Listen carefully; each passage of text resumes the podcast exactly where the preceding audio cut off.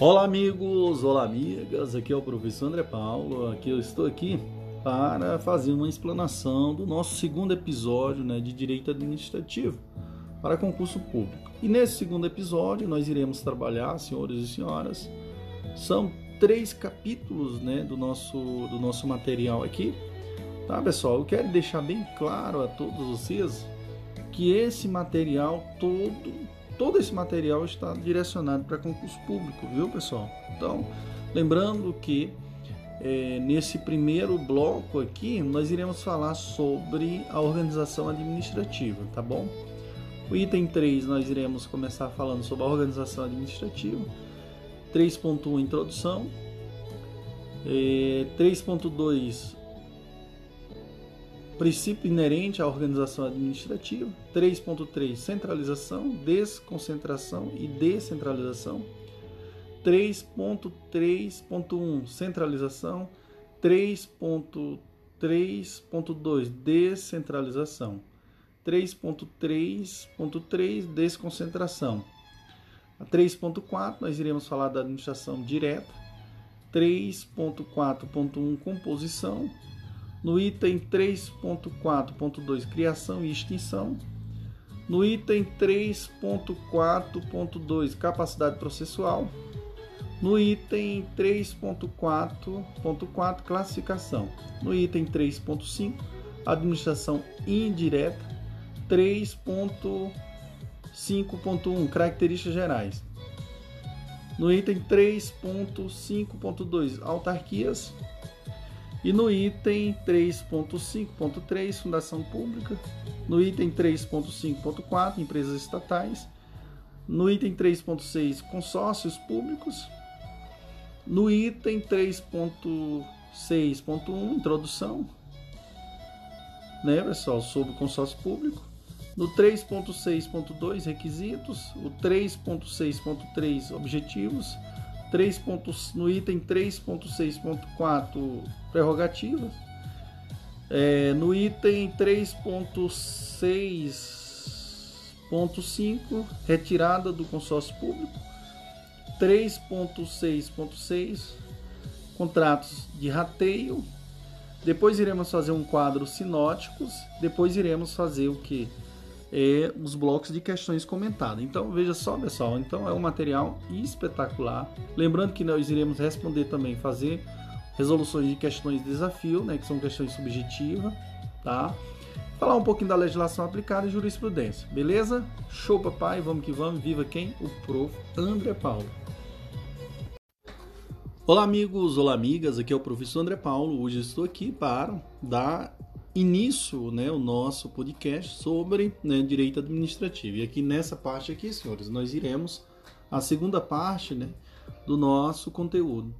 E aqui nós iremos trabalhar a organização administrativa. E de já a gente começa fazendo uma breve introdução. Então, quando se fala de organização administrativa, eu irei fazer aqui uma definição baseada que na doutrina, tá bom? Então, o que é a organização administrativa? É a estrutura do Estado. Na verdade, é isso. Seu estudo é o conhecimento, o conhecimento acerca das pessoas, entidades e órgãos que irão desempenhar o que é a função administrativa. Então, fica ligado em relação a isso. O que é a entidade? É a pessoa jurídica, pública ou privada, né? Pessoa jurídica, pública ou privada. Então, é a entidade. Compreende tantas entidades públicas que possuem autonomia política ou seja, são capazes de, de legislar e de, e de se auto-organizar. Então, União, Estado, Distrito Federal e Município, como as entidades administrativas que detêm a autonomia administrativa. Isto é, capacidade de gerir os próprios negócios. Beleza? Então fica ligado. O que é órgão, pessoal? Órgão é o elemento despersonalizado, incumbido da realização das atividades da entidade a que pertence. Nesse contexto, é, a expressão administração pública está sendo analisada em sentido material objetivo, ou seja, referindo-se à função de administrar exercida pelo ente público na busca do interesse da coletividade. E a organização, o que é, professor? Então, a organização é feita. A organização é feita primordialmente mediante leis ou por meio de decretos e, e outros atos normativos o Decreto-Lei número 267, recepcionado pela Constituição Federal como lei ordinária, visa esclarecer as normas aplicáveis à estruturação da administração pública, dividindo-a em administração direta e indireta. Atenção, que eu vou falar aqui para vocês, que é bem importante, tá, pessoal? Atenção, porque o decreto-lei 200 né, de 1967 define as regras aplicáveis à União e estabelece normas gerais a serem re, respeitadas pelo, pelos outros entes é, federativos, podendo ser alterado somente mediante lei federal. Então fica ligado em relação a isso. Compre ressaltar também que para melhor funcionamento estatal, alguns serviços são prestados diretamente pelos entes federativos, sem que haja transferida, sem, sem que seja transferida, aliás, a execução a outro. Mas, em determinadas situações, as pessoas políticas transferem a prestação dos serviços a outros entes, que é a prestação indireta. Beleza? Então fica ligado em relação a isso. E show, papai. Vamos que vamos. Vivo o prof. André Paulo. No próximo item nós iremos falar do item 3.2 e aí nós iremos adentrar dentro dos princípios inerentes à organização administrativa. Show, papai!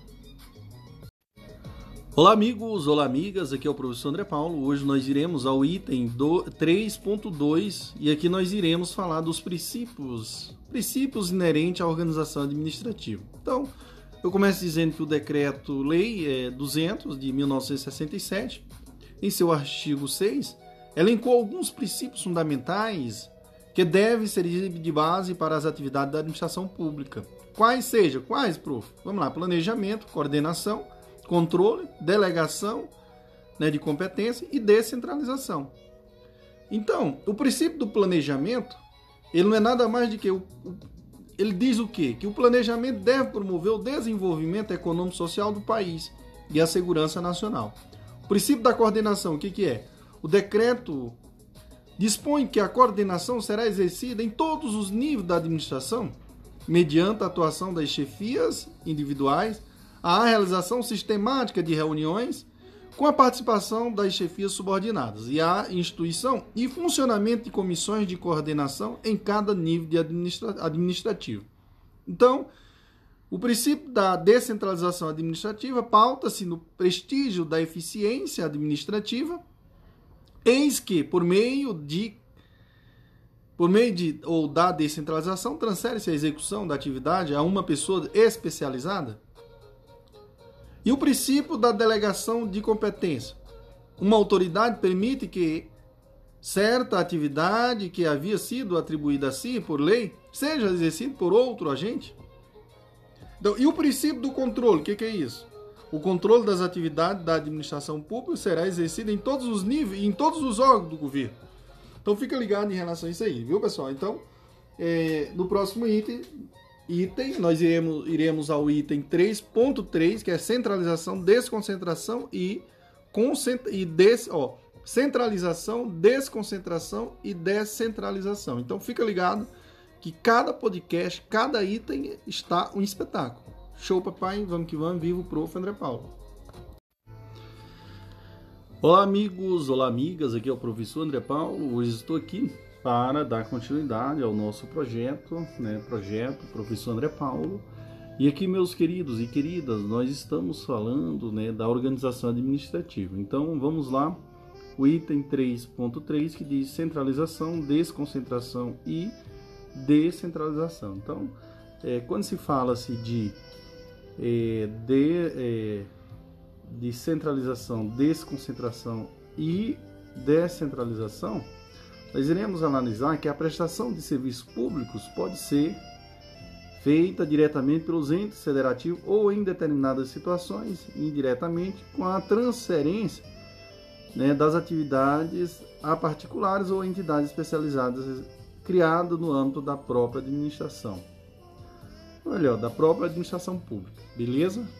Então, de início, nós iremos, hum, posteriormente, nós iremos falar da centralização, tá? O item 3.3.1, beleza? Show, papai, vamos que vamos, vivo, prof. André Paulo. Olá, amigos, olá, amigas, aqui é o professor André Paulo. Hoje nós iremos aqui, senhores e senhoras, é, falar sobre a centralização. Centralização administrativa. Eu começo no item 3.3.1. E a centralização não é nada mais do que o desempenho direto das atividades públicas pelo Estado, ou seja, por uma das suas pessoas políticas. Essa execução centralizada ocorre mediante a atuação da administração direta. Beleza? É isso aí, meus queridos. Show, papai. Vamos que vamos. Viva o prof. André Paulo. Olá, amigos. Olá, amigas. Aqui é o professor André Paulo. Hoje nós iremos falar um pouquinho da descentralização. Então, como eu falei a todos vocês, que a descentralização, adentrando no item 3.3.2, descentralização, é, enquanto eu falei para vocês, a centralização é o desempenho direto das atividades públicas é, pelo Estado, né? Ou por uma das suas pessoas jurídicas, suas pessoas políticas. Né? Essa execução centralizada ocorre mediante a atuação da administração direta, como eu falei para vocês. Já no caso da descentralização, ocorre quando o Estado distribui alguma de suas atribuições para outras pessoas, físicas ou jurídicas, sendo, portanto, o desempenho indireto das atividades públicas. Pressupõe-se a existência de pelo menos duas pessoas, o Estado a pessoa física ou jurídica que executará o serviço. Então, a descentralização pode ser de dois tipos. Quais, prof? A descentralização política, que ocorre na criação de entidades políticas para exercício né, de competência própria, e a criação que é, é a criação, por exemplo, do, de estados e municípios que possuem competências definidas pela própria Constituição. Beleza?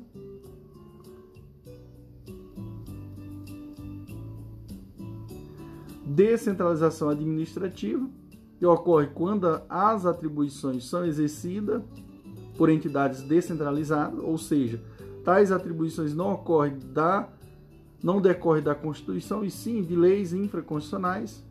E essa, pessoal, subdivide-se em três modalidades. Quais são elas, prof? A primeira modalidade é descentralização por serviço ou por outorga, quando uma, uma entidade política, mediante lei, cria uma pessoa jurídica e a ela atribui a titularidade e a execução de determinado serviço. Então, a criação de, de entidade só pode ser feita por lei em sentido formal que pode efetivamente criar a entidade ou apenas autorizar a criação. O controle efetuado pelo ente instituidor sobre as entidades é de caráter que finalístico, denominado de tutela, e tem por objetivo garantir que a entidade não desvie né, dos fins pretendidos, não havendo relação de subordinação, beleza? A próxima modalidade é a descentralização por colaboração ou delegação. Como é que ocorre isso, prof? O Estado transfere a execução do serviço a uma pessoa jurídica de direito privado, previamente existente, conservando o poder público a titularidade. Pode ocorrer por meio de contrato, né, concessão ou permissão, ou por meio de ato unilateral, a autorização. A descentralização realizada por contrato é efetivada sempre por, por tempo determinado. Já a realização por ato unilateral, como regra, não há prazo certo, em razão da precariedade típica da, autoridade, autoridade, da autorização, aliás, ou seja, é passível de revogação a qualquer tempo. A outra modalidade, senhores, é a descentralização territorial ou geográfica. Isso ocorre. Como é que ocorre isso, prof? Bom, aqui, senhores, você verifica assim. Quando uma entidade local, geograficamente determinada, dotada de personalidade jurídica de direito público, possui capacidade administrativa gené genérica.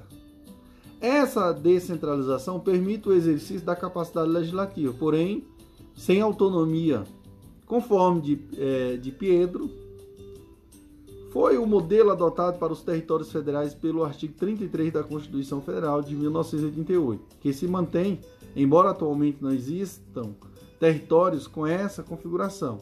O artigo 18, parágrafo 3, permita a sua criação como integrante da União. Então, nesse caso, seria incluído na modalidade de descentralização territorial, sem integrarem a federação. Então, teria personalidade jurídica de direito público, sendo geograficamente delimitados e possuindo capacidade genérica que abrange serviços de segurança, saúde e etc. Beleza?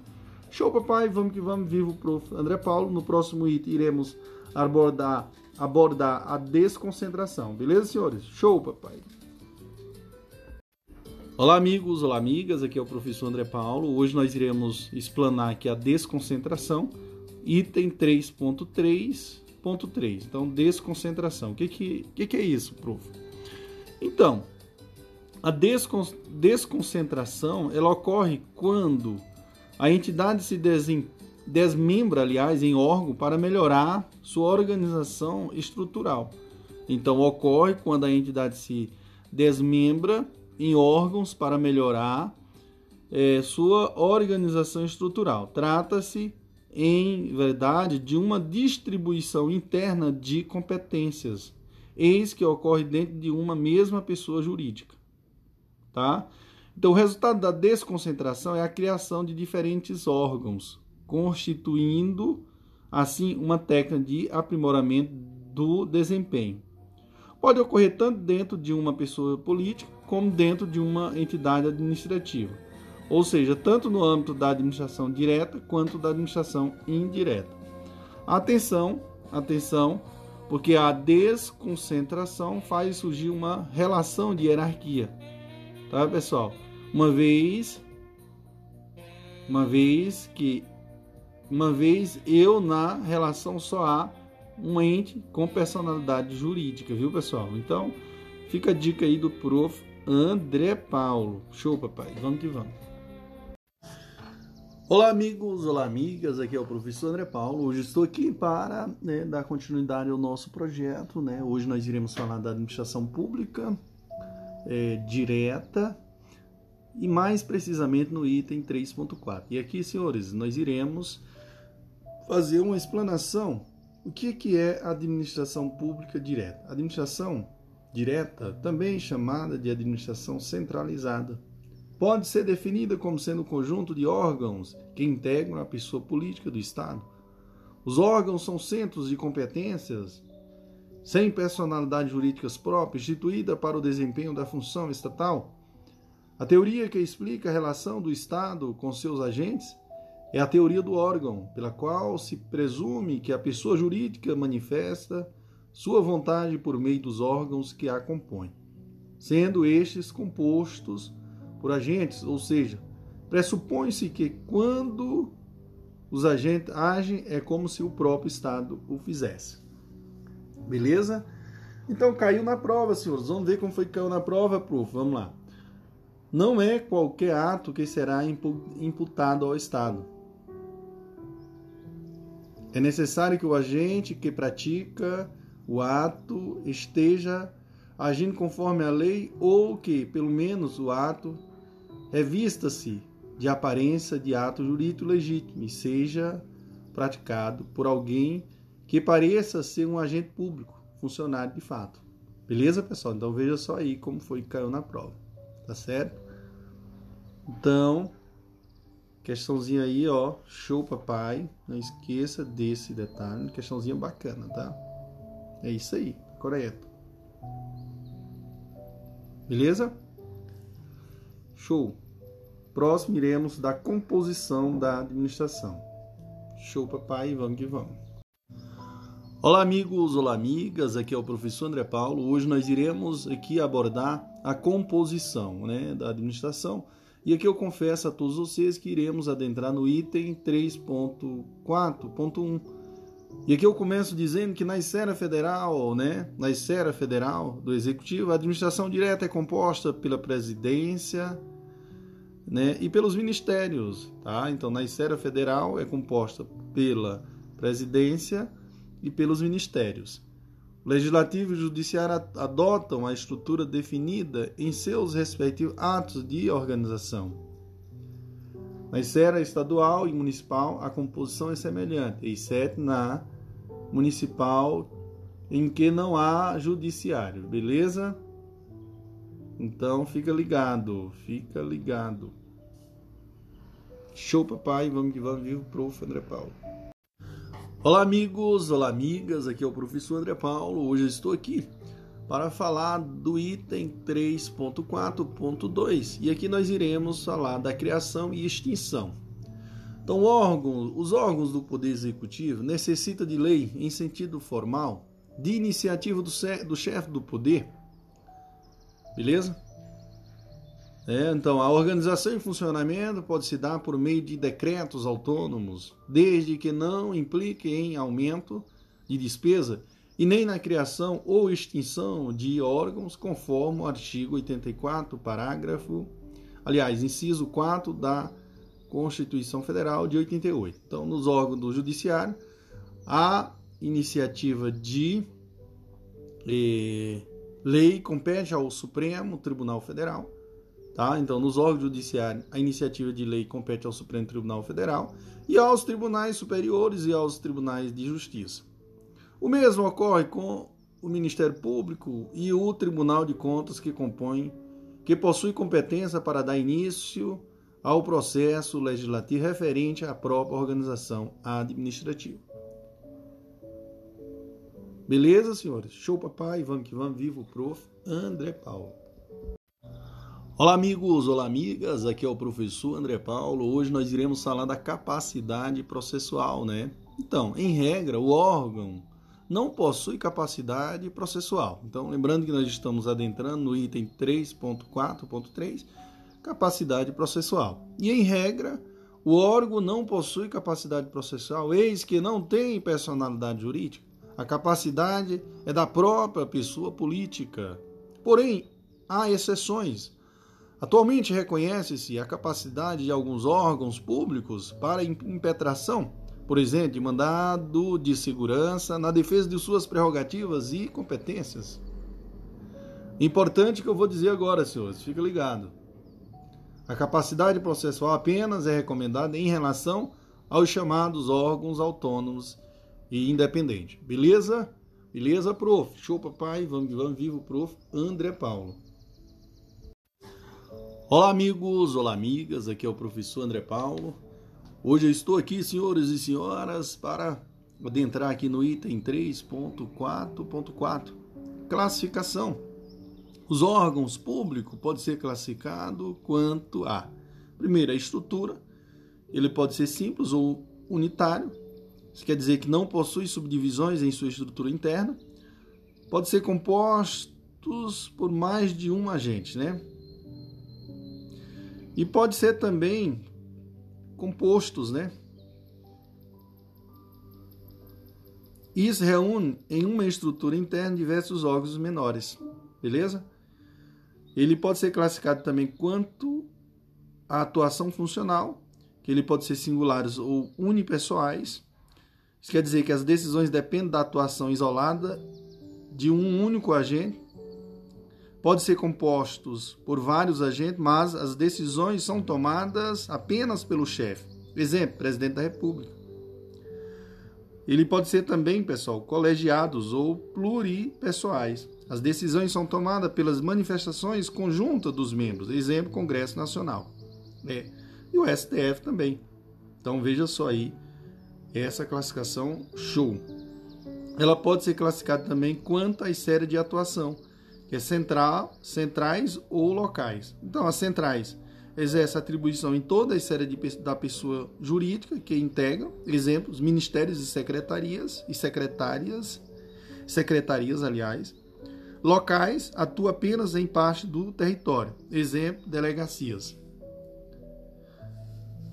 Pode ser classificado também, pessoal, como de acordo com sua posição estatal, quanto a posição estatal, que eles podem ser independentes. Quando é que é independente? Previsto diretamente na Constituição, representam as três, os três poderes e não possui subordinados hierarquicamente. A pessoa, beleza?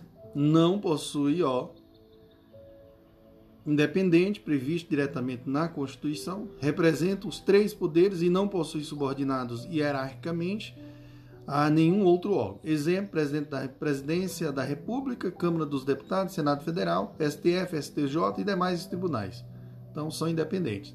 Autônomos estão logo abaixo dos órgãos independentes, auxiliando-os diretamente. Possui ampla autonomia administrativa, financeira e técnica, mas não independência. Ministérios e secretarias AGU, por exemplo. Nós temos também superiores, né? Posição estatal, nós temos essa classificação também como os órgãos superiores. Possui atribuições de direção, controle e decisão, mas estão sempre sujeitos ao controle hierárquico. Não tem nenhuma autonomia. Exemplo, coordenadoria e gabinetes. Subalternos são exercem atribuições de mera execução com reduzido poder de decisório, beleza? Isso aí, meus queridos. Show papai, vamos que vamos. Viva o prof. André Paulo. Olá, amigos, olá, amigas. Aqui é o professor André Paulo. Hoje estou aqui para adentrar aqui no item 3.5 é, da administração indireta e eu indago a todos os risos. O que é a administração indireta? É um conjunto de pessoas jurídicas que, vinculada à administração direta, tem competência para o exercício de atividades típicas de Estado. A administração pública indireta decorre da descentralização administrativa que está diretamente ligado à busca pela eficiência.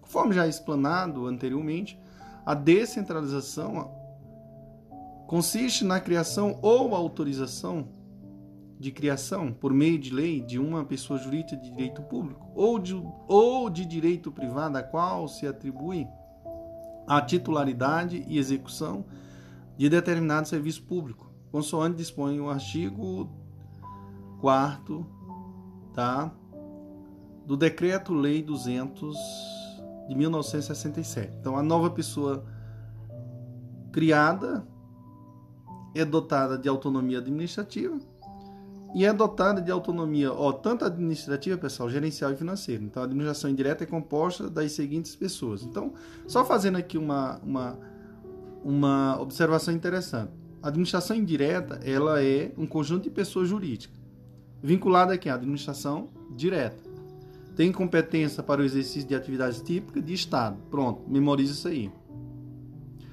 Lembrando que a administração pública indireta ela decorre da descentralização, que está diretamente ligada à busca pela eficiência. Tá bom? A descentralização consiste em quê, pessoal? Na criação ou autorização de criação por meio de lei de uma pessoa jurídica de direito público ou de direito privado a qual atribui a titularidade e execução de determinado serviço público. Beleza? Então não esqueça desse detalhe, desse detalhe. Então a nova pessoa criada é dotada de autonomia tanto administrativa, gerencial e financeira. E qual a composição da administração indireta? A administração indireta é composta das seguintes pessoas: autarquias e associações públicas, fundações públicas, empresas públicas e sociedade de economia mista. Beleza? Pessoal, observação. Esclarece que as associações públicas decorrem da edição da Lei 11.107 de 2005. Esclarece que a nova entidade criada, os consórcios públicos, Tá? Então a lei dispõe sobre normas gerais para que os entes políticos contratarem consórcio público para a realização de objetivos de interesse comum. Os consórcios públicos podem constituir a associação pública ou pessoa jurídica de direito privado. Conforme as disposições constitucionais, não se admite a criação de uma nova pessoa da administração indireta. Diversas das entidades já elencado no artigo 37, inciso é, 9, é, 19, aliás, da Constituição Federal, e por esse motivo a associação pública terá natureza jurídica de entidade autárquica. Dessa forma, quando o consórcio público for formalizado com personalidade jurídica de direito público, será parte integrante da administração indireta de cada um dos entes federativos consorciados e terá qualificação jurídica de autarquia. Beleza? Então vá a dica aí do prof. André Paulo. Olá amigos, olá amigas, aqui é o professor André Paulo. Hoje nós iremos ao item 3.5, né? Ponto 1, características gerais. Então, é, de já eu começo frisando a todos vocês que as pessoas jurídicas que integram a administração indireta apresentam algumas características em comum. Quais, prof? Primeiro, necessidade de lei específica para serem criadas. Segundo, personalidade jurídica própria. Terceiro, patrimônio próprio. Quarto, controle é o controle exercido pelo ente da administração direta no que tange ao cumprimento de suas finalidades essenciais. O controle exercido pelo ente, né, pelo entre, não, aliás, senhor, só fazendo uma observação, o controle é exercido, o controle exercido pelo pela entre a administração direta sobre a administração indireta caracteriza a supervisão ministerial, também denominada de tutela administrativa. Essa supervisão se, se distribui em quatro aspectos. Quais, prof? Controle político, né? Que os dirigentes das entidades da administração indireta são escolhidos e nomeados pela autoridade competente. Segundo, controle institucional, obriga a entidade a não desviar dos fins para os quais foi criado. Terceiro, controle administrativo, que permite a fiscalização dos, dos agentes. E o quarto, o controle financeiro, que é fiscaliza os setores financeiro e contábil. Entretanto, pessoal, essas entidades se diferenciam em vários aspectos, como veremos no estudo individualizado de cada uma delas a seguir, beleza? Show, papai, vamos que vamos, viva o prof. Ander Paulo. Olá, amigos, olá, amigas, aqui é o professor André Paulo. Hoje nós iremos adentrar nas, né, nas pessoas que compõem a administração é, indireta, mais precisamente no item é, 3.5.2, que nós iremos falar aqui das autarquias. Então, o que, que, é, o que, que são as autarquias? Então, segundo disposição né, do artigo 5 inciso 1 do Decreto-Lei 267, a autarquia é o serviço autônomo criado por lei com personalidade jurídica, patrimônio e receita próprios, próprios para executar atividades típicas da administração pública, que requeiram para seu melhor funcionamento gestão administrativa e financeira descentralizada. Beleza? E qual é o regime jurídico, professor, da autarquia? As autarquias têm personalidade de direito público, possuindo prerrogativas e sujeições típicas do regime jurídico administrativo, que seja, quais sejam. Primeiro, prazos processuais em dobro, Segundo, prescrição quinquenal, né, previsto no decreto 20 1910 de 32. Terceiro, pagamento por precatório. Quarto, execução fiscal e inscrição dos créditos em dívida ativa. Cinco, empenhorabilidade, inalienabilidade e imprescritibilidade de seus bens. Sexto, imunidade tributária, né? vedação de instituir impostos sobre patrimônio ou serviços vinculados a finalidades essenciais das autarquias ou dela decorrente. Sete, não sujeição à falência. Oito, submetem-se, via de regra, à responsabilidade civil objetiva. Nono, os contratos firmados não administrativos Aliás, os contratos firmados são administrativos e precisa respeitar as normas da Lei 8.666 de 93 e lei e da Lei 10.520 de 2002. Que eu vou dizer aqui é importante, viu, pessoal? Atenção. As autarquias podem ser federais, municipais, estaduais e distritais. Não são admissíveis autarquias interestaduais ou intermunicipais. Beleza? Cada autarquia deve se vincular apenas ao, ao ente federativo responsável. A gestão associada de serviços públicos deve ser promovida por convênios ou consórcios. Beleza? Criação e extinção das autarquias. Então, a criação e extinção das autarquias depende de lei específica, sem necessidade de registrar os atos para constituir personalidade jurídica. Isso não significa dizer que é necessário que a lei seja limitada sobre tal assunto. É possível que a lei de criação ou extinção disponha sobre assuntos variados e em seu bojo veicule a criação ou extinção. Porém, a lei deve ser de iniciativa privativa do chefe do poder ao qual esteja vinculado. Atividades desenvolvidas, pessoal, quais são? Desenvolve atividades próprias e típica de Estado.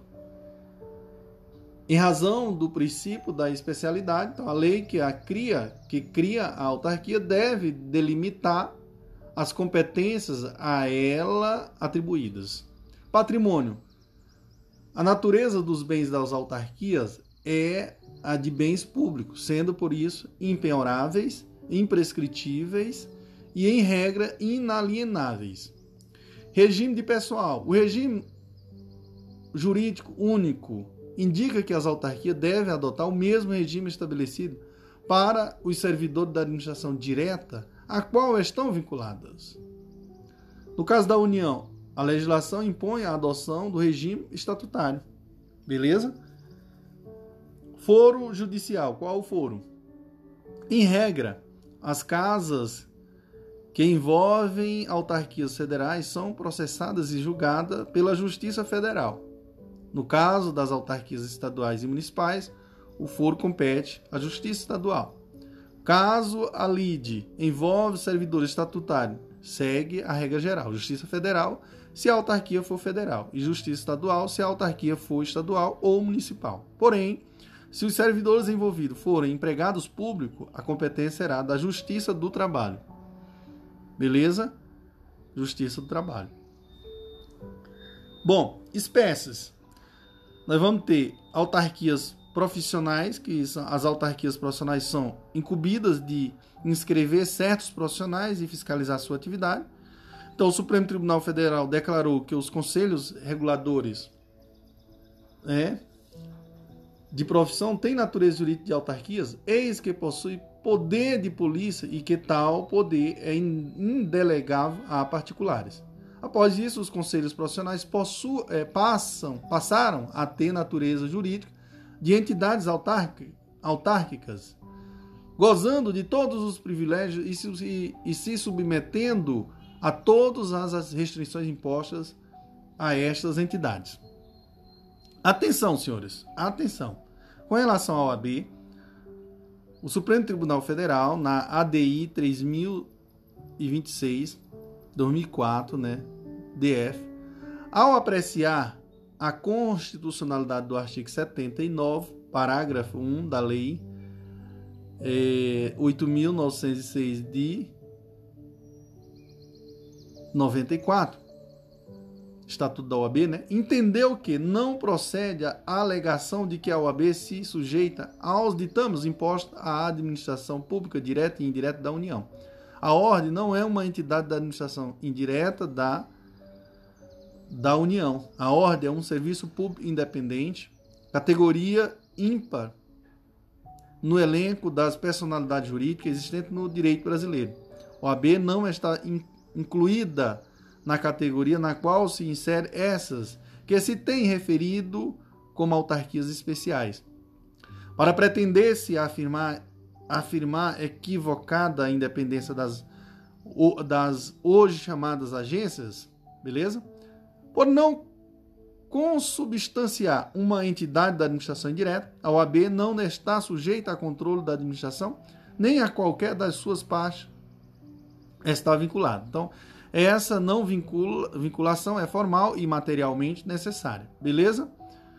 Pessoal, nós vamos ter que as agências executivas também, que elas são, ó, não esqueça disso. A agência executiva pode ser tanto autarquias quanto fundações públicas que, por estarem é, ineficientes, celebram um contrato de gestão com o Ministério, o, o Ministério Superior.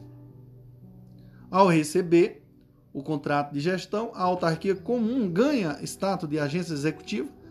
A qualificação será feita em ato de em ato do presidente da República, adquirindo mais independência e mais orçamento. Porém, deve se comprometer a cumprir um plano de reestruturação definido no próprio contrato de gestão para se tornar mais eficiente, o que envolve reduzir custos e aperfeiçoar seu serviço. Extinto o contrato de gestão, volta a ser autarquia comum. Viu, pessoal? Então fica ligado. Bem interessante. Ressalta-se que tal qualificação visa somente a garantir que esta entidade consiga alcançar mais eficiência na operacionalização de, seus, de suas atividades. Nós vamos ter também autarquias em regime especial, que são as, as autarquias em regime especial. Quem são, pessoal? Eu confesso a todos vocês que as autarquias em regime especial, por ter regime legal diferenciado, gozam de mais liberdade em face dos entes da administração direta do que as autarquias comuns. São elas as autarquias culturais, que são as universidades públicas, por ser uma autarquia especial, o reitor, além de ser indicado por seus próprios membros, cumpre o mandato certo, não podendo ser exonerado a dei nunta. E essa, essa é uma garantia de uma maior independência e autonomia em relação aos entes da administração direta.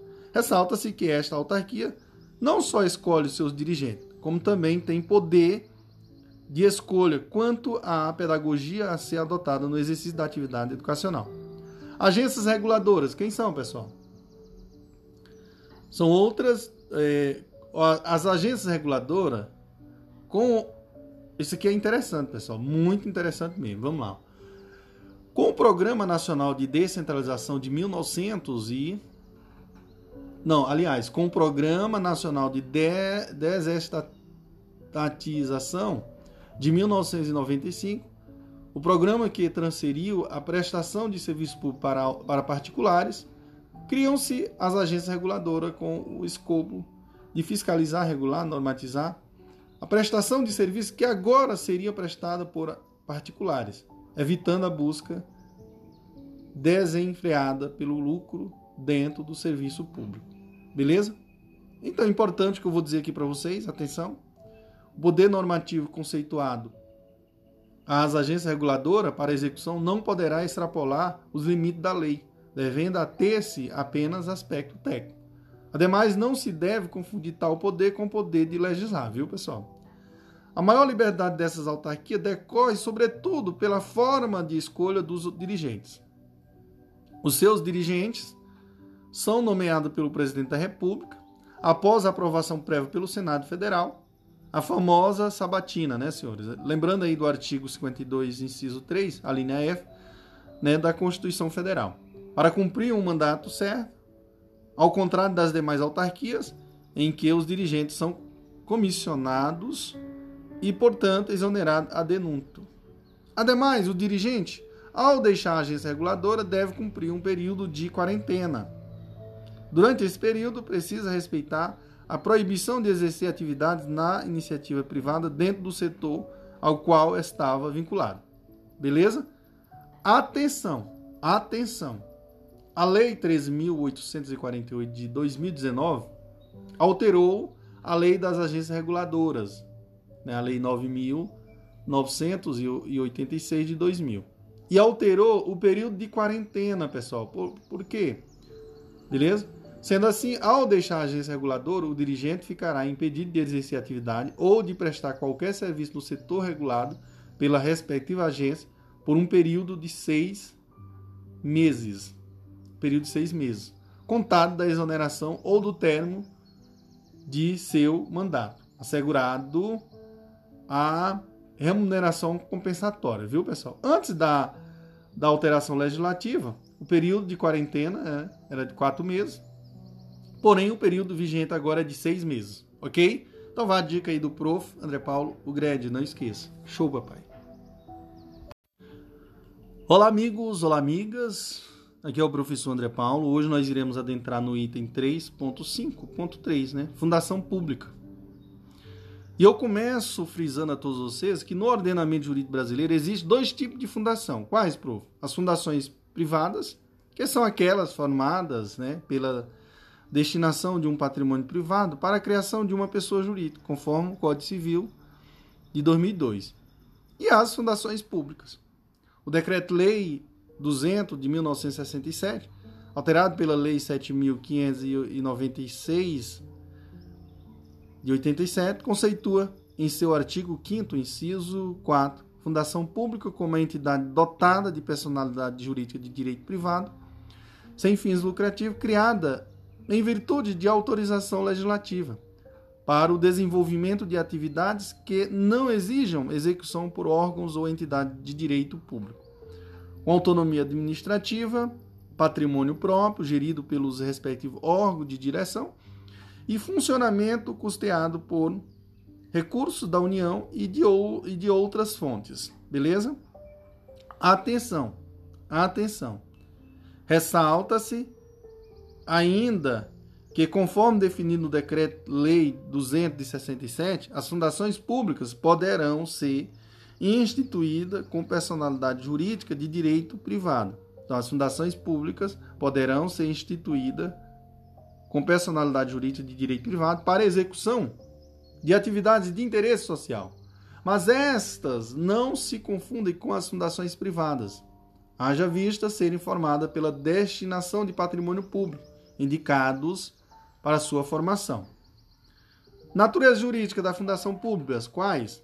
Então, apesar da grande divergência doutrinária, o entendimento majoritário, partilhado inclusive pelo Supremo Tribunal Federal, é de que é possível que o Estado institua fundação pública com personalidade de direito público ou de direito privado.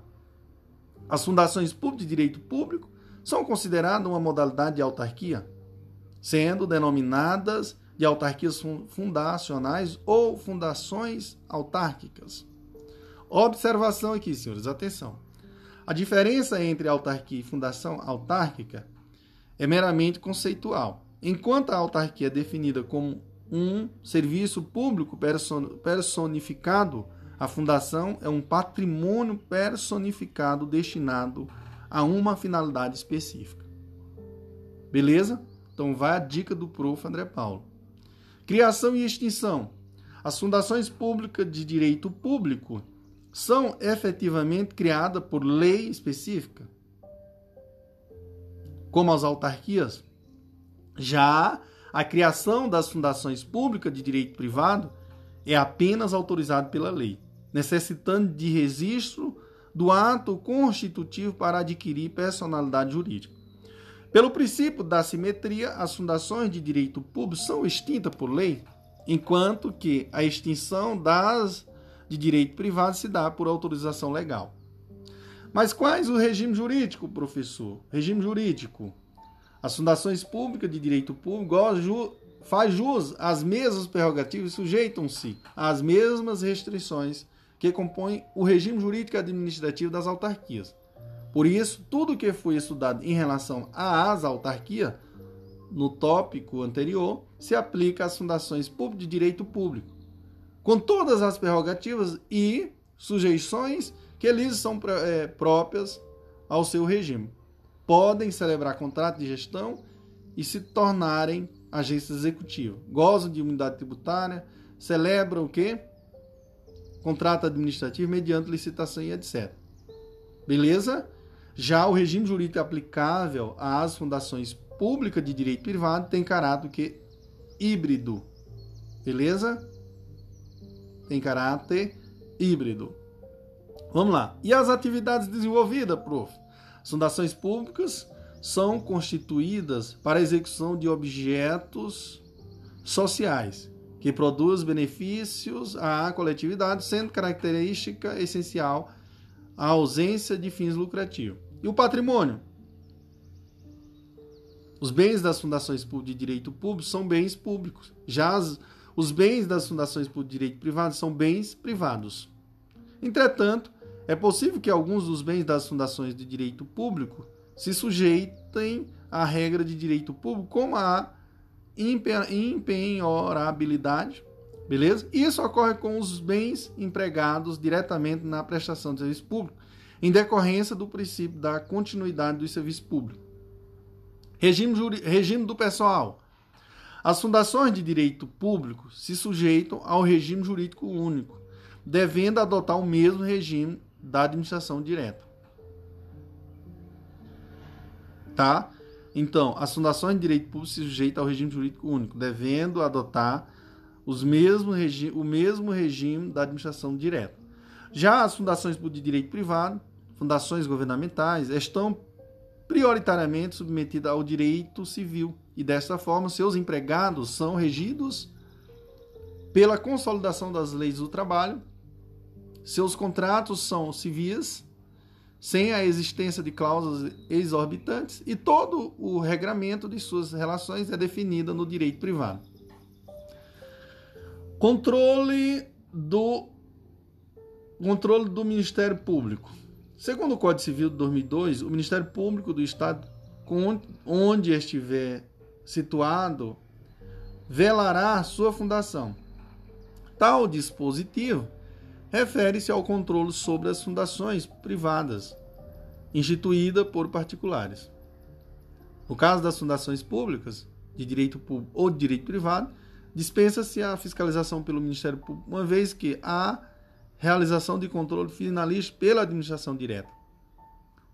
Foro judicial, tratando-se de fundação de direito público federal, os, os litígios serão é, dirimidos pela Justiça Federal, sendo de direito público é, estadual ou municipal, for a Justiça Estadual. Caso se trata de fundação pública de direito privado, a doutrina entende que, que independente da esfera, o foro é a justiça estadual. Porém, a jurisprudência entende que as federais têm foro na justiça federal. Beleza? Empresas estatais no próximo capítulo, viu pessoal? No próximo capítulo, é, no próximo item, item 3.5.4, empresas estatais. Show papai, vamos que vamos, viva quem? O prof. André Paulo. Olá amigos, olá amigas, aqui é o professor André Paulo. Hoje nós iremos adentrar, senhores, aqui. Eu falei para vocês, nós iremos falar aqui das empresas estatais. E aqui nós iremos ao item 3.5.4. E eu começo dizendo a todos vocês que as empresas estatais, ela pode ser de dois tipos. Quais, prof? Empresa pública, né? E a sociedade de economia mista. As empresas públicas são pessoas jurídicas de direito privado, ou, aliás, de direito privado, integrantes da administração indireta, criada por autorização legal sob qualquer forma jurídica. Para que o governo exerça atividades gerais de caráter econômico ou execute a prestação de serviços públicos. As sociedades de economia mista são pessoas jurídicas de direito privado, integrantes da administração indireta, criada por autorização legal, sob a forma de sociedade anônima cujo controle acionário pertença ao poder público, tendo por objetivo, como regra, a exploração de atividades econômicas e, às vezes, a prestação de serviços públicos. Criação e extinção, pessoal, como é que funciona? Então, as empresas estatais, empresas públicas e sociedade de economia mista têm sua criação autorizada por lei, dependendo de registro de ato constitutivo para adquirir personalidade jurídica. Além da autorização, a lei deve conter a forma societária em que foi constituída, o prazo e o modo de composição de capital. Da mesma forma, a extinção requer a edição de lei autorizadora. Pessoal, subsidiárias. As subsidiárias são empresas controladas pelas, pelas empresas estatais. A empresa pública que detém o controle da subsidiária é chamada de empresa ou sociedade de primeiro grau, enquanto a subsidiária seria a empresa ou sociedade de segundo grau. A subsidiária tem personalidade jurídica própria, sendo, portanto, uma pessoa de jurídica diferente da pessoa controladora. A criação das, delas depende também de autorização legislativa, sendo legítimo que a lei que a autorizou que autorizou a criação da entidade primária, autorize desde logo a criação, ainda que venha a ocorrer posteriormente da subsidiária, beleza? Atividades desenvolvidas, quais, prof? Bom, as empresas públicas desempenham atividades de natureza econômica que podem ser feitas com dois objetivos. Quais? Intervenção no domínio econômico ou prestação de serviços públicos.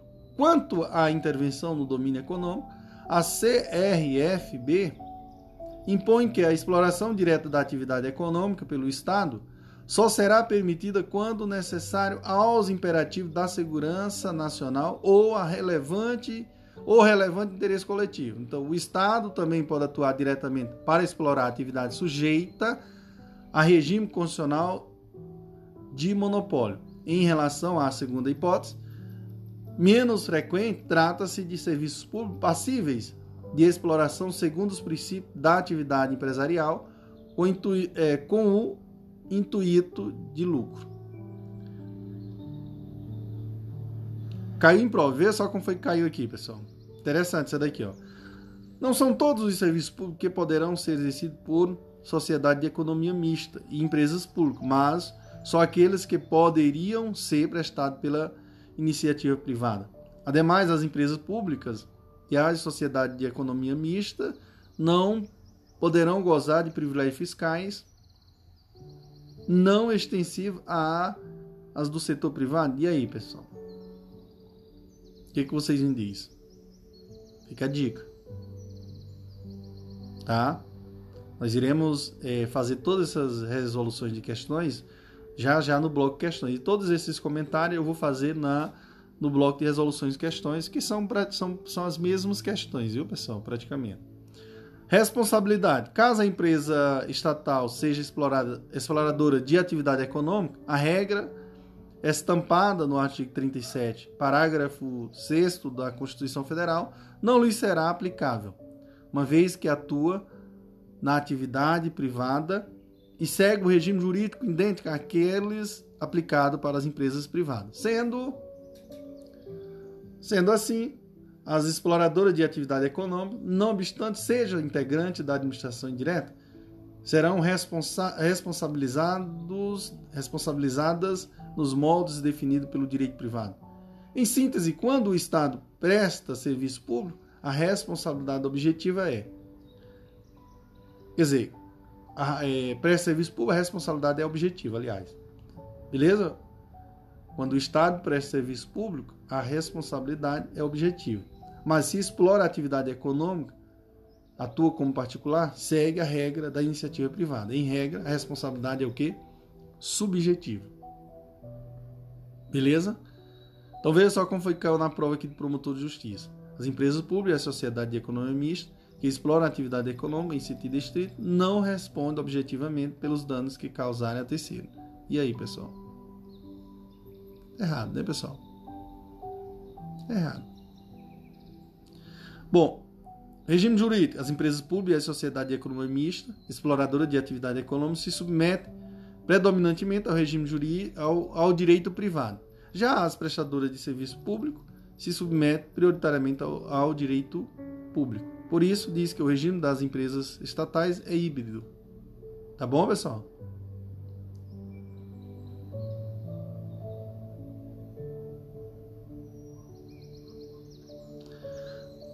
Forma jurídica.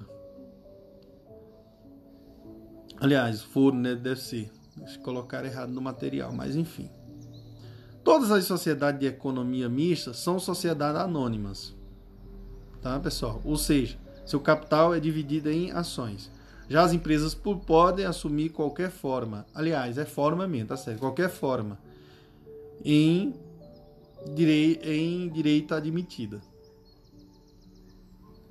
Então é forma mesmo. Forma, sociedade, forma jurídica é, é, é da sociedade de economia mista são sociedades anônimas.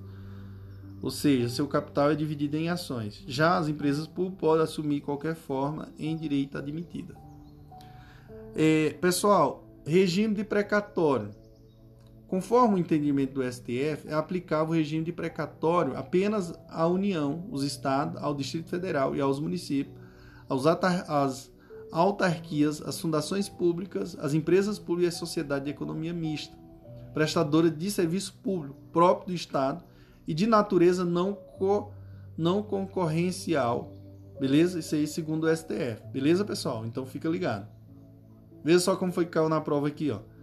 Segundo o entendimento do Supremo Tribunal Federal, as empresas públicas e sociedade de economia mista que prestam serviços públicos essenciais e próprios do Estado em condições não correcionais sujeitos ao regime de precatória. Certíssimo. Beleza? Certíssimo. Foi o que, é o que está lá no. É o que está no, no, no, nosso material.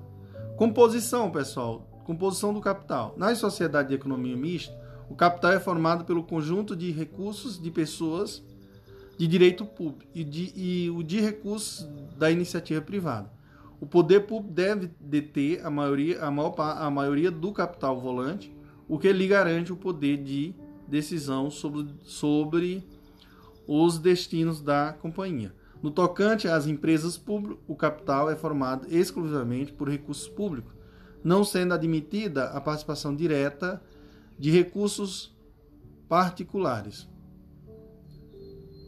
Então, a exigência é que o capital seja 100% público e não necessariamente oriundo da mesma pessoa política. Beleza, pessoal? Então fica ligado que as empresas públicas, o capital é formado exclusivamente por recursos públicos, não sendo admitido a participação direta de recursos particulares. Então a exigência é que o capital seja 100% público e não necessariamente oriundo de, da mesma pessoa política. Importante aqui frisar para vocês que uma sociedade de economia mista cujo o capital é particularmente privado pode participar da formação de capital tá, de empresa pública. Eis que também é uma instituição da administração direta. Tá, pessoal? Então, fica ligado. Licitação. As empresas estatais que sejam prestadoras de serviço público submete-se ao regime de licitação. Já para as exploradoras de atividade econômica, existem duas situações. Primeiro, comercialização né, versus execução de serviço ou bens para atividade fim.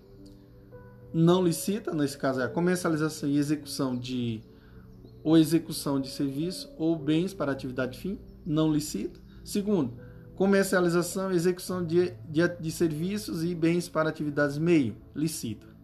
Beleza? Então fica ligado. Estatuto. Então, a Constituição Federal de 88 prevê a edição de um estatuto para disciplinar os seguintes pontos. Primeiro, função social e formas de fiscalização. Segundo, sujeição ao regime próprio das empresas privadas.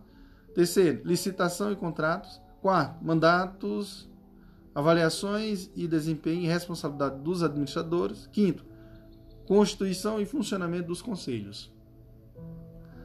Aí eu, eu pergunto a vocês, e o patrimônio, Proof? Patrimônio. Então, os bens, pessoal, cuidado porque o patrimônio. Então, os bens das empresas estatais são bens privados. Porém, se prestadoras de serviço público, o regime de bens será direcionado, quer dizer, diferenciado, ou seja, os bens afetados diretamente à prestação de serviços contra, contarão com a, presta, com a proteção própria dos bens públicos. Regime de pessoal. O pessoal se submete ao regime trabalhista comum, isto é, são empregados públicos. Não obstante, o, o, o o ingresso deve ser precedido de concurso público. Os empregados públicos não gozam de estabilidade, mas podem exigir, pode exigir motivação e direito de defesa em eventual demissão. Os dirigentes não podem ser classificados como empregados públicos e nem como cargos em comissão. Então, são uma espécie de representantes da pessoa jurídica que foram nomeadas, mas podem ser afastadas a qualquer tempo. Falência. As empresas estatais não se submetem ao processo de, processo de falimentar independente da atividade que desempenham. Foro, agora sim, é o foro judicial, né? Foro judicial das empresas públicas federais será sempre da Justiça Federal. Se forem estaduais ou municipais, a competência será da Justiça Estadual.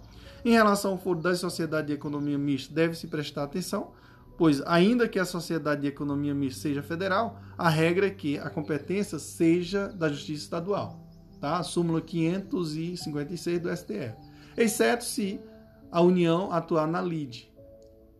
Caso em que o foro se desloque é des, o foro é deslocado para a Justiça Federal. Súmula 517 do STF, beleza? Show, papai. Vamos que vamos, viu, prof. André Paulo. Depois, próximo item, nós iremos falar o item 3.6 e iremos falar dos consórcios públicos, pessoal. Show! Olá, amigos, olá, amigas. Aqui é o professor André Paulo. Hoje estou aqui para falar do item 3.6 e aqui nós iremos falar dos consórcios públicos. O que, é isso, prof? Então, aqui começando a uma breve introdução sobre os consórcios públicos. Eu confesso a todos vocês que o artigo 241 da Constituição Federal de 1988, regulamentado pela Lei número 11.107 de 2005, dispõe que a União, os Estados, o Distrito Federal e os municípios devem promover a gestão associada né, de serviços públicos por intermédio da celebração de consórcios públicos. Dessa forma, os entes federados devem firmar consórcios públicos sempre que possuírem identidade de objetos, de objetivos, sem que venha a perder suas respectivas autonomias administrativas. Exemplo, serviço de, de captação e tratamento de água. Nos moldes da Lei nº 11.107 de 2005, é possível conceituar consórcios públicos como o contrato administrativo multilateral firmado entre entidades federativas para persecução de objetivos comuns, resultando na criação de uma nova pessoa jurídica. Então, a grande novidade dos consórcios públicos, regido por, por essa lei, é que, atualmente, a celebração do, do contrato resulta na instituição de uma nova pessoa jurídica, com personalidade distinta da personalidade das entidades consorciadas. Beleza? Caiu em prova, que está aqui nos moldes da Lei 7.000, ó da Lei 11.107, consórcio público é contrato administrativo multilateral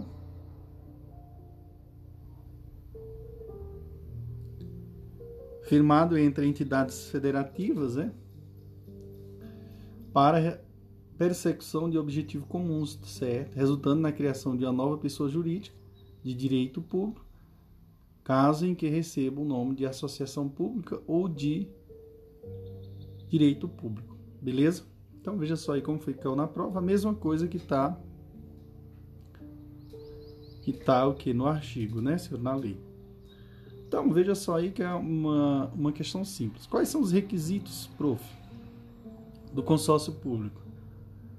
Então, os requisitos, pessoal, que eu quero deixar aqui para vocês são: para a formalização dos consórcios públicos é necessário o preenchimento dos seguintes requisitos. Primeiro, Celebração de, de protocolo né, de intenção, de intenções.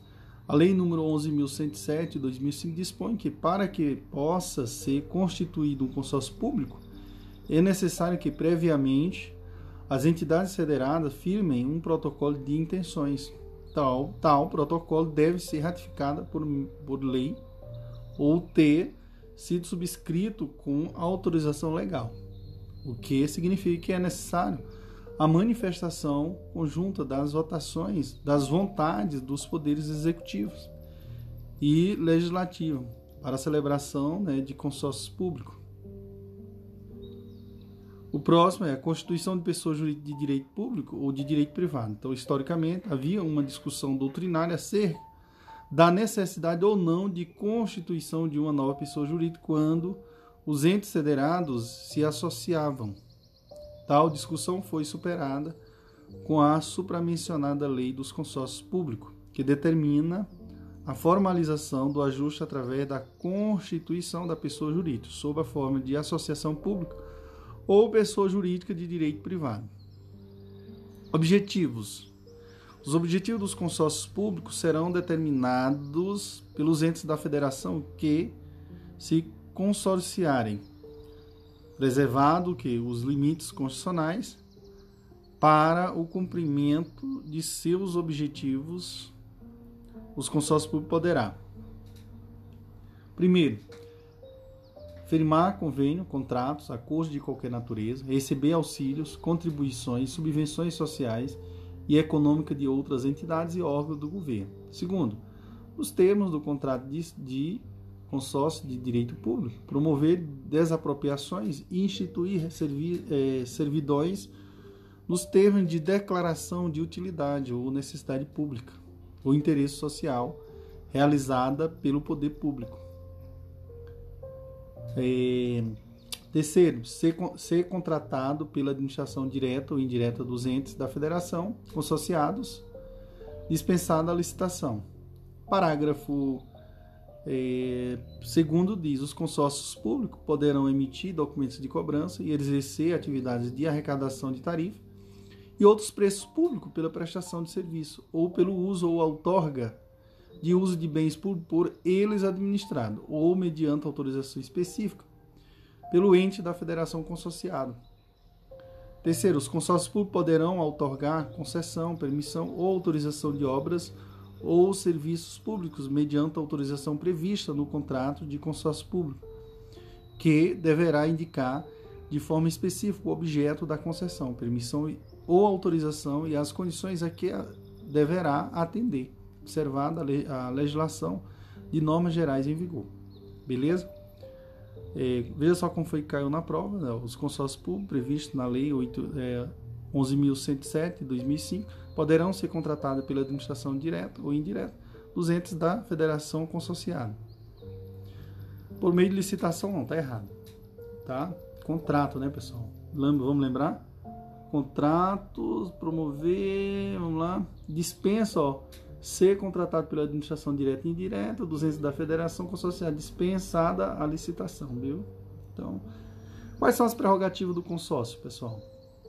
Então, as a associação pública ou pessoa jurídica de direito privado, decorrente da constituição do consórcio público, de, terá competência para, inciso 1, celebrar contratos e convênios com entidades públicas e privadas, inciso 2, receber incentivo público, inciso 3, promover desapropriações, inciso 4, celebrar contratos de concessão ou permissão de serviço público, inciso 5, emitir documentos de cobrança e exercer atividades de arrecadação de tarifas e outros preços públicos. E inciso 6, ser contratado sem licitação pela própria pessoa da administração direta ou indireta participante do ajuste. Apesar de se submeter às regras de licitação de contratação prevista na Lei nº 8.666/95, os consórcios públicos gozam de tratamento diferenciado quando se trata de dispensa de licitação em razão de pequeno valor. É o que é o é que o percentual gera 10% do limite fixado pela, indicação, pela licitação na modalidade convite. É duplicado quando o consórcio for formado por até três entes da federação ou triplicado quando o consórcio for formado por maior número. Considera-se como área de atuação dos consórcios públicos, independentemente de figurar a União como consorciado, a que corresponde a soma dos territórios. Inciso 1, dos municípios, quando o consórcio for constituído somente por municípios ou por um estado e municípios com território nele de, é, contido. Inciso 2, dos estados ou, ou dos estados ou dos estados e Distrito Federal, quando consorciado, quando o consórcio for respectivamente constituído por mais de um estado ou por um ou mais estado e o Distrito Federal. Bom, dos municípios e do Distrito Federal, quando o consórcio for constituído pelo Distrito Federal e os municípios. Meus queridos e queridas, é, retirada do consórcio público, como é que funciona? A retirada do ente da federação do consórcio público dependerá de ato formal do seu representante na Assembleia Geral, na forma previamente disciplinada por lei. Os, os bens destinados ao consórcio público pelo consorciado, que se retira, somente serão re revertidos ou retrocedidos no caso de expressa previsão no contrato de consórcio público ou no instrumento de, de transferência ou de alienação. Tá? É, contrato de programa. Bom, segundo o decreto 6.107 de 2007, o contrato de programa é o instrumento pelo qual devem ser constituídas e reguladas as obrigações que um ente da federação, inclusive sua administração indireta, tenha para um outro ente da federação ou para um consórcio público no âmbito da prestação de serviço público por meio de cooperação federativa. Portanto, o contrato de programa é obrigatório quando um ente da federação venha a prestar serviço público conjuntamente com outro ente público, por meio de consórcio público. O artigo 13 do caput da Lei 11.107 de 2005 estabelece que deverão ser constituídas e reguladas por contrato de programa, como condição de sua validade, as obrigações que um ente da federação constituir para com outro ente da federação ou para com consórcio público no âmbito de gestão associada, em que haja a prestação de serviço público ou a transferência total ou parcial de encargos, serviços pessoal ou de bens necessários à continuidade dos serviços transferidos. E contrato de, de rateio, como é que funciona, professor? O contrato de rateio é o instrumento pelo meio por meio do qual os entes consorciados se comprometem a custear as despesas do consórcio, conforme expressa previsão na Lei 11.107 de 2005. Os entes consorciados somente entregarão recurso ao consórcio público mediante contrato de rateio. Os entes consorciados, isolados ou em conjunto, bem como o consórcio público, são parte legítima, legítimas para exigir o cumprimento das obrigações previstas no contrato de gestão. Poderá ser excluído do consórcio público após prévia suspensão o ente consorciado que não consignar em sua lei orçamentária ou em crédito adicionais a dotação suficiente para suportar as despesas assumidas por meio de contrato de rateio. Então, o contrato de rateio, pessoal, será formalizado em cada exercício financeiro e o seu prazo de, de vigência não será superior às das respectivas dotações orçamentárias, com exceção dos contratos que tenham por objetivo exclusivamente projetos consistentes em programas e ações contemplados em plano plurianual ou a gestão associada de serviço público custeado por tarifas ou outros preços públicos. É vedada a aplicação dos recursos entregues por meio de contrato de rateio para o atendimento de, de despesas genéricas, inclusive transferências, ou operações de crédito. Veja só como foi que caiu na prova aqui, pessoal. Atenção, constitui ato de improbidade de celebrar contrato de rateio de consórcio público sem suficiente, suficiente e prévia dotação orçamentária, certo? Se observar as formalidades previstas na lei. Verdade. Importante aqui. É importante, pessoal. É extremamente importante que o aluno estude, estude o aluno estuda a parte do consórcio público juntamente com a lei 11.107 de 2005. Veja só, caiu na prova, viu? Organização administrativa, viu?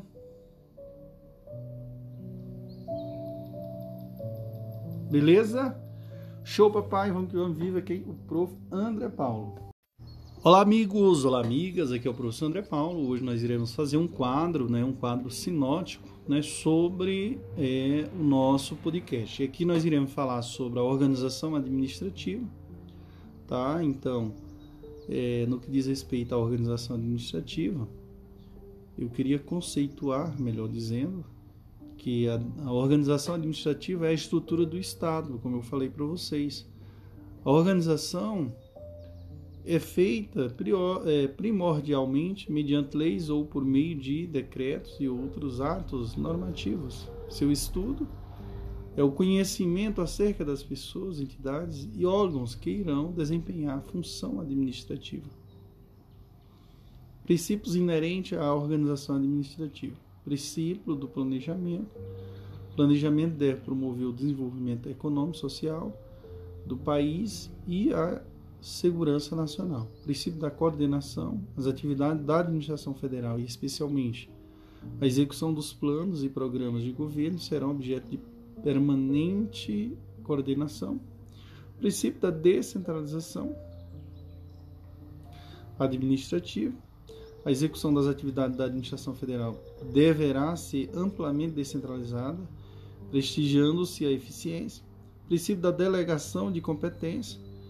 A delegação tem um, objeto, tem um objetivo de assegurar maior rapidez e objetividade às decisões.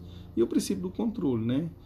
que o controle das atividades da administração pública será exercido em todos os níveis e em todos os órgãos do, de governo. Centralização. A centralização é o desempenho direto das atividades públicas pelo Estado. Descentralização ocorre quando o Estado distribui alguma de suas atribuições para outras pessoas físicas e jurídicas. Desconcentração política ocorre na criação de entidades políticas para o exercício de competências próprias. Ocorre quando as, as atribuições são exercidas por entidades descentralizadas. Descentralização administrativa pode se dar de três formas: a descentralização por serviço ou por outorga, quando uma entidade política, mediante lei, cria uma pessoa jurídica e a ela atribui a, a titularidade e a execução de determinado serviço. Não há, na hipótese, relação de subordinação. Descentralização por colaboração ou delegação. O Estado transfere a execução do serviço a uma pessoa jurídica de direito privado, previamente existente, conservando o poder público à titularidade. Descentralização territorial ou geográfica que nós vamos ter que verifica-se quando uma entidade local, geograficamente determinada, dotada de personalidade jurídica de direito público, possui capacidade administrativa genérica. Descentra desconcentração, o que, que é? Ocorre quando a entidade se desmembra em órgão para melhor para melhorar sua organização estrutural, eh, constituindo assim uma técnica de aprimoramento do desempenho. Administração direta, vamos lá. Composição. Na esfera, na esfera federal do Executivo, a administração direta é composta pela presidência e pelos ministérios. O Legislativo e o Judiciário adota a estrutura definida em, suas em seus respectivos atos de organização. Nas esferas estadual e municipal, composição é semelhante, exceto na municipal, em que, em que não há judiciário. Criação e extinção. Os órgãos do poder executivo necessitam de lei em sentido formal, de iniciativa do chefe do poder. A organização e o funcionamento podem se dar por meio de decretos autônomos, desde que não impliquem em aumento de despesas e nem na criação ou extinção de órgãos.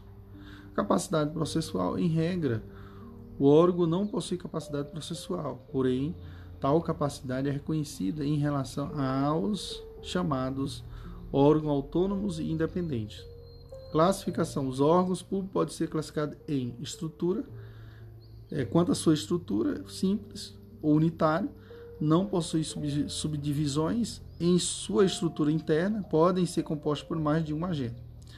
Compostos, né, reúnem em sua estrutura interna diversos órgãos menores. É, quanto à atuação funcional, pode ser singulares ou unipessoais, que pode ser composto por vários agentes, mas as decisões são tomadas apenas por um agente.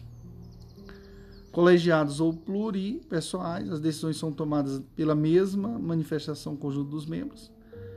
É, pode ser também de acordo com a série de atuação. Então, é, classificado de acordo com a série de atuação, então pode ser centrais, e locais centrais. Exerce atribuição em toda a área de em toda a área da pessoa jurídica que integra. Locais atua apenas em parte do território, exemplo, delegacias. Quanto à sua posição estatal, ela, ele pode ser independente, representa os três poderes e não, e não são subordinados hierarquicamente a nenhum outro órgão. Posição estatal: autônomo, possui ampla autonomia administrativa, financeira e técnica, mas não independência. Superiores possuem atribuições de direção, controle e decisão, mas, mas estão sempre sujeitos ao controle hierárquico, não tem nenhuma autonomia. Subalterno exerce atribuições de mera execução em, é, com reduzido poder decisório.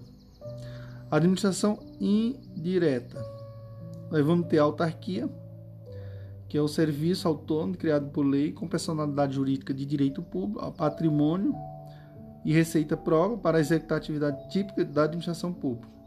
Regime jurídico possui prerrogativa e sujeição e sujeições típicas do, do regime jurídico administrativo, viu, pessoal? Então, a criação e extinção das autarquias. A criação e extinção das autarquias depende de lei específica, de iniciativa privativa do chefe do poder. É, atividade desenvolvida, desenvolve atividades próprias e típicas de Estado. Patrimônio, a natureza dos bens das autarquias de bens públicos. Regime de pessoal, regime jurídico único que as autarquias devem adotar o mesmo regime estabelecido para os servidores da administração direta a qual estão vinculados. Foro Judicial, ó, autarquias federais, Justiça Federal, autarquias estaduais e municipais, Justiça, né, ó, Justiça Estadual. Quanto à espécie, nós vamos ter as autarquias profissionais, que são os conselhos profissionais, conselhos profissionais passaram a ter natureza jurídica de entidade autarquia, autárquicas, gozando de todos os privilégios e se submetendo a todas as restrições impostas a estas entidades. É, decidiu o STF que a OAB não está incluída na categoria na qual se inserem essas que se tem referido como autarquias especiais, eis que é um serviço público independente. Agentes executivos, por estarem ineficientes, celebram contrato de gestão com o Ministério Supervisor. Autarquias em regime especial, autarquias culturais, né? Eh, vamos ter as autarquias culturais, universidades públicas, né? O reitor é indicado por seus próprios membros para mandar certo e possui autonomia para escolher quanto à pedagogia a ser adotada no exercício da atividade educacional. As agências reguladoras que nós vamos ter aqui criada com o objetivo de fiscalizar, regular, normatizar a prestação dos serviços dos serviços prestados por particulares, evitando que a busca desenfreada pelo lucro. Os seus dirigentes são nomeados pelo presidente da República após aprovação prévia pelo Senado Federal. Beleza? Meus queridos, a próxima aqui é a fundação pública, né? Fundação no ordenamento jurídico brasileiro, existe dois tipos de fundação: fundações privadas, reguladas pelo Código Civil de 2002, e as fundações públicas no âmbito administrativo. Quais são as naturezas jurídicas? Vamos lá. O Estado pode instituir fundações públicas com personalidade jurídica de direito público ou de direito privado. As fundações de direito público são consideradas uma modalidade de autarquia sendo denominadas de autarquias fundacionais ou fundações autárquicas. As fundações públicas com personalidade jurídica de direito privado não se confundem com as fundações privadas. Criação e extinção. As fundações públicas de direito público são efetivamente criadas e extintas por lei específica já a criação e extinção das fundações públicas de direito privado é apenas autorizada pela lei, necessitando do registro do ato constitutivo para adquirir personalidade jurídica.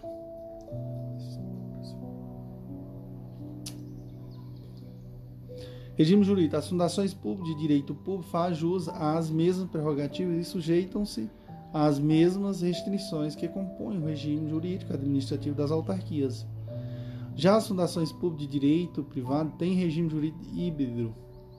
Atividades envolvidas. As fundações públicas são constituídas para a execução de objetos sociais que produzem benefícios à coletividade, sendo característica essencial a ausência de fins lucrativos. Patrimônio. Os bens das fundações públicas de direito público são bens públicos. Já os bens das fundações públicas de direito privado são bens privados. Mas os empregados na prestação do serviço público são mas os empregados na prestação do serviço público são imprescritíveis.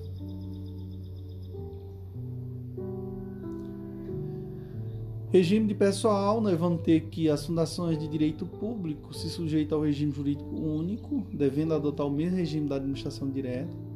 Nas fundações públicas de direito privado, seus empregados são regidos pela consolidação das leis do trabalho. Controle pelo Ministério Público. Então, no caso das fundações públicas, dispensa-se a, a fiscalização pelo Ministério Público, uma vez que há a realização do controle finalístico. Empresas estatais, vamos lá? As empresas públicas são pessoas jurídicas de direito privado, integrante da administração indireta, criada por autorização legal sob qualquer forma jurídica, para que o governo exerça atividades gerais de caráter econômico ou execute a prestação de serviço público. As sociedades de economia mista são outro tipo de empresas estatais, são pessoas jurídicas de direito privado, integrantes da administração indireta, criada por autorização legal sob a forma de sociedade anônima, cujo controle acionário pertença ao poder público, tendo por objetivo, como regra, a exploração de atividades econômicas e, às vezes, a prestação de serviço público. Criação e extinção. As empresas estatais têm a sua criação e extinção autorizada por lei, dependendo do registro do ato constitutivo, para adquirir personalidade jurídica. Subsidiária. As subsidiárias são empresas controladas pela, pelas empresas estatais. Possui personalidade jurídica própria. Atividade desenvolvida. Desempenha atividades de natureza econômica, que pode ser feita com dois objetivos: a intervenção no domínio econômico ou prestação de serviço público. Regime jurídico: as empresas públicas sociedade de economia mista, exploradora de atividade econômica, se submete predominantemente ao direito privado. As, as prestadoras de serviço público se submetem prioritariamente ao direito público.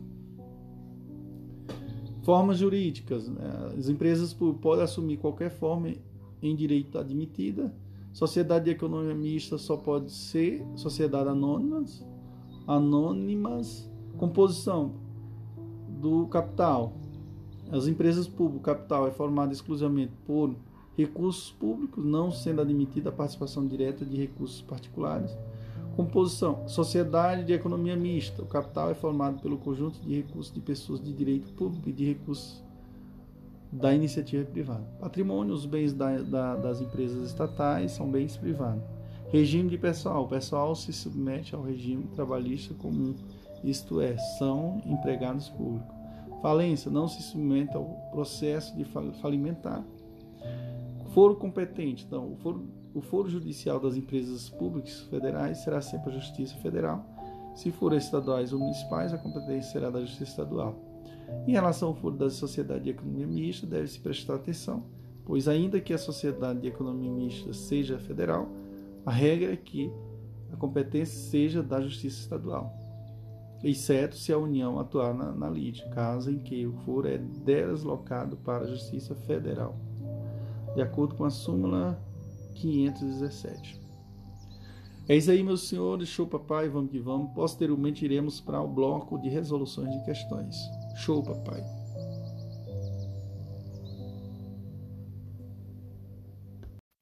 Olá, amigos. Olá, amigas. Aqui é o professor André Paulo. Hoje nós iremos ao nosso primeiro bloco de resoluções de questões. E aqui, meus queridos e queridas, começaremos falando sobre, né, é, no que diz respeito à concentração, à descentralização, à concentração,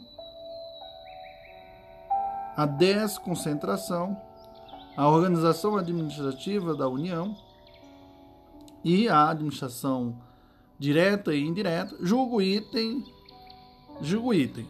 Então vamos lá, as empresas públicas e a sociedade de economia mista poderão gozar de privilégios fiscais não extensivos ao setor privado. E aí, senhores? Errada a questão. Porque conforme expressa a previsão constitucional contida no artigo 173 Parágrafo 1 as empresas públicas, as empresas estatais, né, empresas públicas, sociedade e economia mista, não podem gozar de privilégios fiscais não extensivas às do setor privado. Vejamos.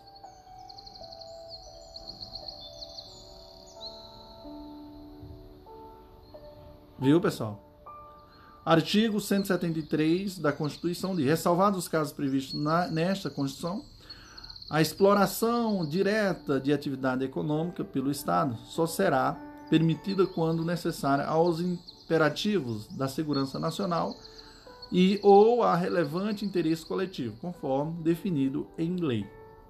O parágrafo o parágrafo segundo diz: as empresas públicas e sociedade de economia mista não poderão gozar de privilégios fiscais não extensivos às do setor privado. Então, as empresas públicas e sociedade de economia mista não poderão gozar de privilégios fiscais extensivos, não extensivos ao setor privado.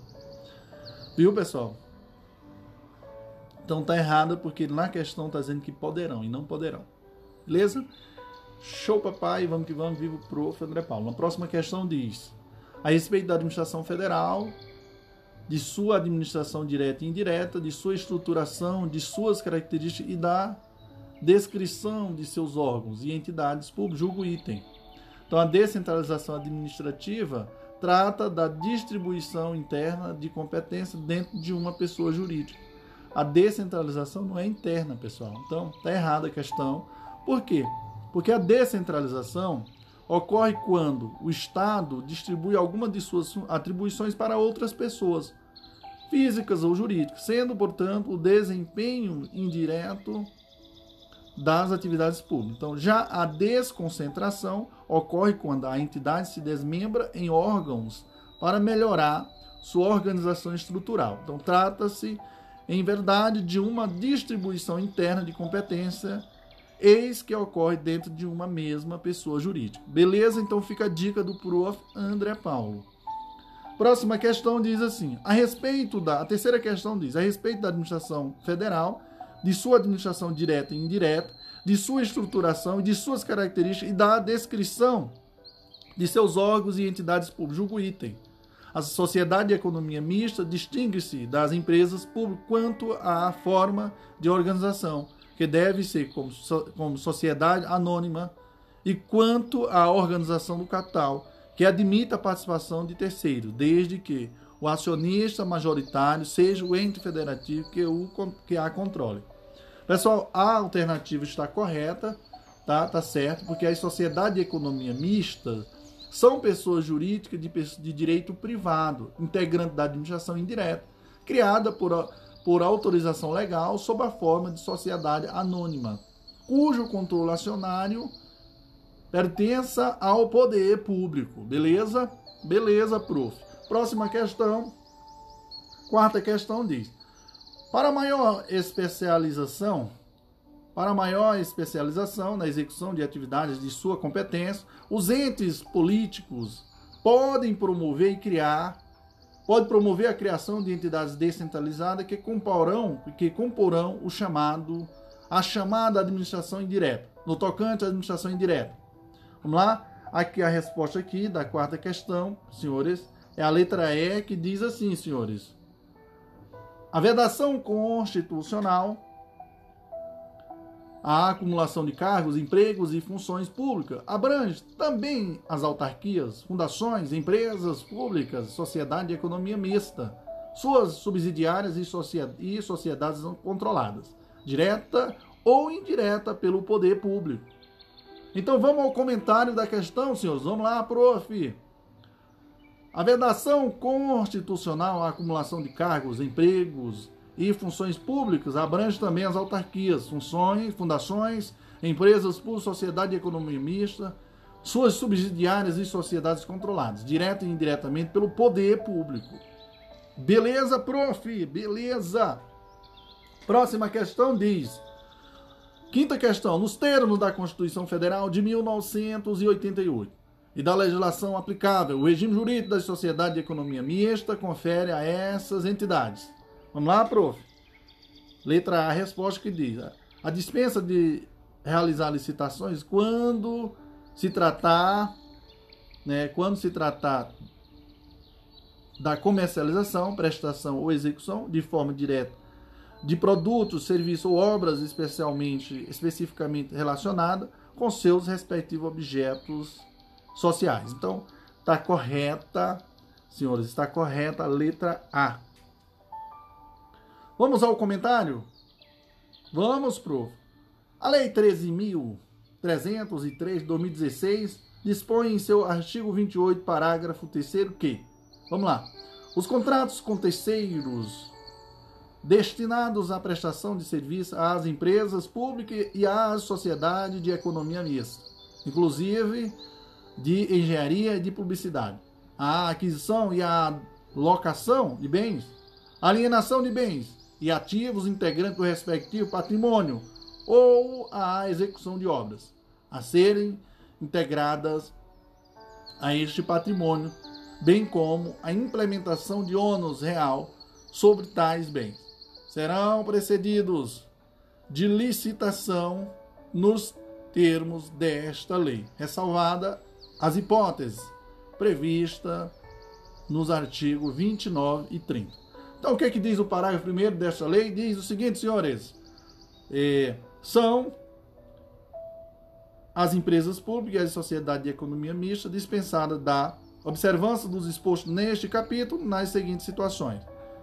Primeiro, inciso primeiro diz comercialização, prestação ou execução de forma direta pelas empresas mencionadas no capítulo de produtos, serviços ou obras especificamente relacionadas com seus respectivos objetos sociais. Segundo, nos casos em que a escolha do, do, do parceiro esteja associado associada às suas características particulares, vinculada à oportunidade de negócios definidos, definidas e específicas, justificada a inviabilidade de procedimento competitivo. Beleza, prof? Beleza, professorzinho.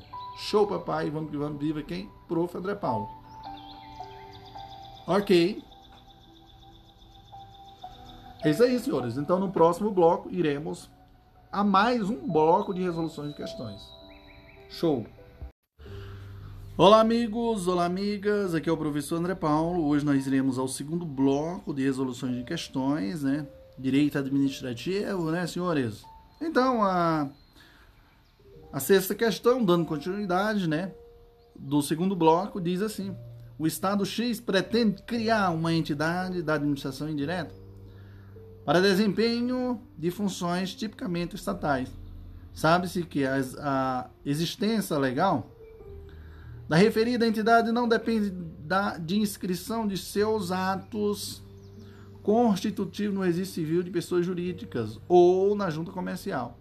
Diante de tais características, tal entidade é uma o que, pessoal? Uma o que, pessoal? Só claro, é uma autarquia, tá? Então a letra B é a resposta. Por que autarquia? Porque as autarquias são pessoas jurídicas de direito público cuja criação e extinção depende de lei específica, sem necessidade de registrar os atos para constituir personalidade jurídica, diferente do que ocorre com as empresas estatais e fundações públicas de direito privado. Beleza? Beleza, prof. É isso aí. Seu cara, prof. Show, papai. Próxima questão diz: um ente. Sétima questão diz: um ente, ao ter sido descentralizado, passou a deter a titularidade de uma atividade e a executá-la de forma independente do ente que lhe deu origem, podendo até se opor a interferências indevidas. Nesse caso, o ente passou por uma por uma descentralização. E aí, senhores? E aí? E aí, senhores? Descentralização por serviço. Então a letra C é a resposta. Então a descentralização por serviço ou por outorga se dá quando uma entidade política, mediante lei, cria uma pessoa jurídica e a ela atribui a titularidade e execução de determinado serviço. A criação de entidade só pode ser feita por lei em sentido formal que pode efetivamente criar a entidade ou apenas autorizar a criação. O controle efetuado pelo ente instituidor sobre as entidades é de caráter finalístico, denominado de natureza denominado de tutela, aliás, e tem por objetivo garantir que a entidade não desvie dos fins pretendidos, não havendo relação de subordinação. Beleza, prof? Beleza, show, papai. A próxima questão diz assim: a oitava questão diz: julgo item relativo à autarquia. As autarquias profissionais são incumbidas de inscrever, de inscrever certos profissionais e fiscalizar sua atividade. E aí, certo ou errada, prof? Pessoal, corretíssimo. Então, as autarquias profissionais são incumbidas de inscrever certos profissionais e fiscalizar sua atividade. O Supremo Tribunal Federal declarou que os conselhos reguladores de profissão têm natureza jurídica de autarquia, eis que possui poder de polícia e que tal poder é indelegável e particulares. Beleza? É isso aí. Show. Próxima questão, que é a nona questão do nosso segundo bloco, diz o seguinte: que as autarquias, as fundações públicas, as empresas públicas e as sociedades de economia mista são entidades integrantes da administração indireta. Sobre esse tema, assinala a alternativa correta. Meus queridos, a resposta aqui é tá? É a letra E, que diz assim: as empresas públicas devem ter sua criação autorizada por lei específica, né? E o seu quadro de pessoal é submetido ao regime trabalhista comum. Viu, pessoal? As empresas, só vamos analisar aqui só o comentáriozinho aqui, ó. As empresas públicas são pessoas jurídicas de direito privado, integrantes da administração indireta, criada por autorização legal. Então, aqui a resposta, senhores e senhoras, tá errado. Porque não é, autor, é não, criada por autorização por lei específica, tá certo, tá certo. As empresas públicas são pessoas jurídicas de direito privado, integrantes da administração indireta, criada por autorização legal, né, autorização legal, né, sob qualquer forma jurídica, para que o governo exerça atividades gerais de caráter econômico ou execute a prestação de serviços públicos. Ademais, o pessoal submete ao regime trabalhista comum, isto é, são empregados públicos. Não obstante, o ingresso deve ser precedido de concurso público. É isso aí, senhores. Show, papai. Vamos que vamos. Viva quem? O prof. É, vamos lá. A próxima questão diz assim: administração direta. A décima questão diz: a administração direta é o conjunto de órgãos que integram as pessoas federais que realizam a, a prestação de serviço de forma direta pelos próprios entes públicos da administração. A respeito desse assunto, assinala a alternativa correta. Vamos lá? Próxima diz assim, ó. Próxima questão, a resposta dessa questão, pessoal, é a letra B que diz: desempenha atividade centralizada, né? Então, a administração direta, também chamada de administração centralizada, pode ser definida como sendo o conjunto de órgãos que integram a pessoa jurídica, pessoa política de, de Estado. Beleza? Isso aí, senhores. Finalizamos aí o nosso segundo bloco. No próximo bloco, nós iremos responder uma questão subjetiva. Show, papai! Olá, amigos, olá, amigas. Aqui é o professor André Paulo. Hoje nós iremos ao nosso terceiro bloco de resolução de questões e aqui nós iremos responder uma questão subjetiva, ok? Então, sobre os conselhos de fiscalização profissional, qual a natureza? Preciso licitar e contratar pessoal por meio de concurso? Belíssima pergunta, prof.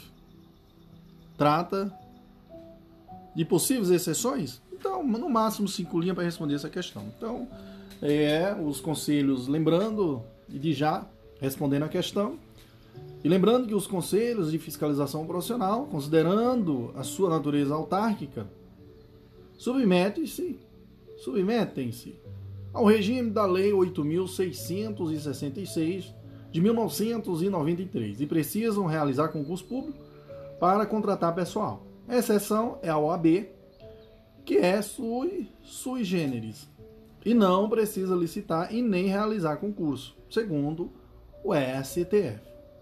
Por serem autarquias, precisa licitar e fazer concurso? Segundo Mateus Carvalho, os conselhos fiscalizadores, fiscalizadores de profissionais, quer dizer, fiscalizadores de profissões regulamentadas, né, Conselho Federal e Conselho é, e regionais de medicina, Conselhos Federais e Regionais de Contabilidade, Conselho Federal e Regional de Economia e etc, etc, tem natureza de autarquia. Viu? Tem natureza de autarquias. Nesse sentido também é a pacífica jurisprudência do Supremo Tribunal Federal. Então, as atividades fiscalizatórias exercidas pelos conselhos profissionais decorrente da delegação do poder de polícia, está inserida no âmbito do direito administrativo, não podendo ser considerada relação de trabalho e, por consequência, não está incluída na esfera de competência da Justiça Trabalhista. Beleza? Então, assim, tendo por base o artigo 1 da Lei 8.666, por ser autarquia, o Conselho Profissional precisa licitar. O que, que diz o artigo 1 dessa lei? Preconiza que esta lei estabelece normas gerais sobre licitações e contratos administrativos pertinentes a obras, serviços, inclusive de publicidade, compras, alienações e locações no âmbito dos poderes da, da União, dos Estados, do Distrito Federal e dos municípios. Parágrafo único diz: subordinam-se ao regime desta lei, além dos órgãos da administração direta, os fundos especiais, as autarquias, as fundações públicas, as empresas públicas, as sociedades de economia mista e demais entidades controladas, direta ou indiretamente, pela União, Estado, Distrito Federal e município. Beleza, prof? Beleza. Pelas mesmas razões, precisa realizar concurso público para contratar pessoal comanda o artigo 37, inciso 2 da Constituição Federal. Beleza? Beleza. Então, uh, iremos aqui fazer uma explanação no que diz respeito às exceções, que é a OAB. O OAB possui a OAB sui generis, independente, não faz parte da administração. Então, como exceção, a tudo que foi ensinado no critério anterior. A OAB é considerada como um conselho, é, um conselho profissional sui generis. Isso quer dizer que ela não se submete à maioria dos, das regras impostas às autarquias. Segundo Licínia Rossi, esse assunto foi debatido pelo Supremo Tribunal Federal na ADI 3026 de 2004 Beleza? Cujo foco do julgamento envolvia o artigo 79 da Lei número 8.906 de 2004, que diz que os servidores da OAB são contratados e regidos pela CLT. Assim, o Supremo Tribunal Federal decidiu que a ordem do, que a OAB, a Ordem dos Advogados do Brasil, não se enquadra como um desses conselhos. Muito, muito embora parte significativa das funções que ela exerça seja basicamente as mesmas desempenhadas por eles. Por nossa Corte Suprema, a OAB configura uma entidade ímpar, sui generis, um serviço público independente, não integrante da administração pública, nem passível de ser classificada em categoria alguma prevista em nosso ordenamento jurídico. Merece transcrição o trecho a seguir extraída do, da, da ementa do acórdão em que essa decisão foi assentada. Pessoal, não procede a alegação de que a OAB sujeita-se aos, ditamos, impostos à administração pública direta e indireta. A OAB não é uma entidade da administração indireta da União. A OAB, a ordem, é um serviço público independente Categoria ímpar no elenco das personalidades jurídicas existentes no direito brasileiro. O AB não está incluída na categoria na qual se insere essas que se tem referido como autarquias especiais, para pretender-se afirmar equivocada independência das hoje chamadas agências, por não substanciar uma entidade da administração indireta, o AB não está sujeita a controle da administração, nem a qualquer das suas partes está vinculado. Não há ordem de relação ou dependência entre a OAB e qualquer órgão público. A Ordem dos Advogados do Brasil, cujas características são autonomia e independência, não pode ser tida como gêneros, como congêneros dos demais órgãos de fiscalização profissional. A OAB não está voltada exclusivamente a finalidades corporativas, possui finalidade institucional. Embora decorra de determina, determinação legal, o regime estatutário, impostos aos empregados da OAB não é compatível com a entidade que é autônoma e independente. Incabível a exigência de concurso público para admissão de contratados sob regime trabalhista para o OAB. Beleza? Resumo aqui da, da, da, da professora Alicinha ó, sobre a OAB. Vamos lá, vamos, vamos, prof. Negócio bacana, mil maravilhas. Show, papai. A, a, o STF entendeu o quê? Vamos lá. A OAB é entidade independente, não está vinculada a qualquer órgão da administração, não está sujeita a controle ministerial, não se compara às demais autarquias profissionais. O regime de pessoal da OAB é regido pela CLT. Não se exige aprovação em concurso público para a contratação de seus agentes. As, as contribuições pagas pelos inscritos não têm natureza tributária. Não está sujeita a controle contábil, financeiro, orçamentário, operacional e patrimonial pelo Tribunal de Conta, pelos tribunais de conta. Não integra a administração pública direta. Não integra a administração pública indireta, né? Não integra a administração pública direta, não integra a administração pública indireta. Trata-se de entidades sui generis ou como prefere denominar de denominar José de Santos Carvalho, filho, o regime da OAB é um regime esdrúxulo, esdrúxula.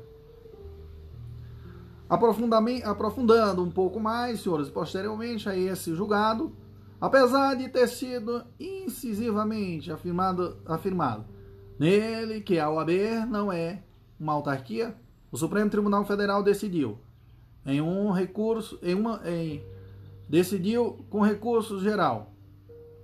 Aliás, senhores, o Supremo Tribunal Federal decidiu, com repercussão geral, que as lides judiciais em que seja parte a OAB são de competência da Justiça Federal, por incidência do inciso 1 do artigo 109 da Constituição Federal, o qual submete à Justiça Federal, como regra, as causas em que a União. Eita entidades autárquicas ou empresas pública federal forem interessadas na condição de autoras, réis, assistentes ou oponentes. Afirmou-se que a OAB seria uma autarquia corporativista. Eita! Né? Afirmou que a OAB, a OAB seria uma autarquia corporativista. Restou fixada para efeito de repercussão geral a seguinte tese: compete à Justiça Federal processar e julgar ações em que a Ordem dos Advogados do Brasil, quer mediante o Conselho Federal, quer, quer sensacional, quer seccional, aliás, fique na relação processual. Beleza, senhores? Meus queridos e queridas, show, papai, vamos que vamos, vivo, prof. André Paulo. Lembrando que essa parte aqui é muito importante, fica ligado, porque é show. Viva o Prof. André Paulo. Olá, amigos, olá, amigas. Aqui é o professor André Paulo. Hoje estou aqui para frisar um pouco aqui, senhores, sobre sobre, senhores, a legislação complicada, né? Compilada, aliás, dizendo, viu, senhores? Então, do nosso do nosso conteúdo nós falamos da organização administrativa, nós vamos ter o decreto-lei 200, é, 200 decreto-lei número 200 de 1967, né, na íntegra. Administração direta, nós vamos ter a Constituição Federal de 88, artigo 84, inciso 4. Agências executivas, nós vamos ter a Lei 9.649 de 98 na íntegra. Agências reguladoras, nós vamos ter a Lei 9.986 de 2000 na íntegra. Consórcios públicos, nós vamos ter Lei 11.107 de 2005. Empresas estatais, nós vamos ter a Constituição Federal de 88, artigo 173. Lei 13.303 de 2016. Vamos ter a súmula 556 e 517. Beleza, senhores? E na súmula 500 e... Vamos ter também a súmula 525 do STJ, que fala que a Câmara de Vereadores não possui personalidade jurídica, apenas personalidade jurídica, somente podendo demandar em juiz para defender os interesses, os seus interesses institucionais. E vamos ter também aqui a súmula, senhores. Súmula número 8, que fala que o diretor de sociedade de economia mista pode ser destituído no curso do mandato. Válida, mas pouco relevante, viu? Pessoal, no próximo bloco nós iremos falar da jurisprudência. Aí a gente finaliza esse, esse, esse bloco. Show, papai! Olá, amigos! Olá, amigas! Aqui é o professor André Paulo. Hoje eu estou aqui para é, explanar para vocês a jurisprudência, a jurisprudência sobre organização administrativa. E aqui eu começo com a primeira, que é uma decisão do STF, plenária ADI, beleza? Relator ministro Lewandowski, né? Ricardo Lewandowski. Beleza?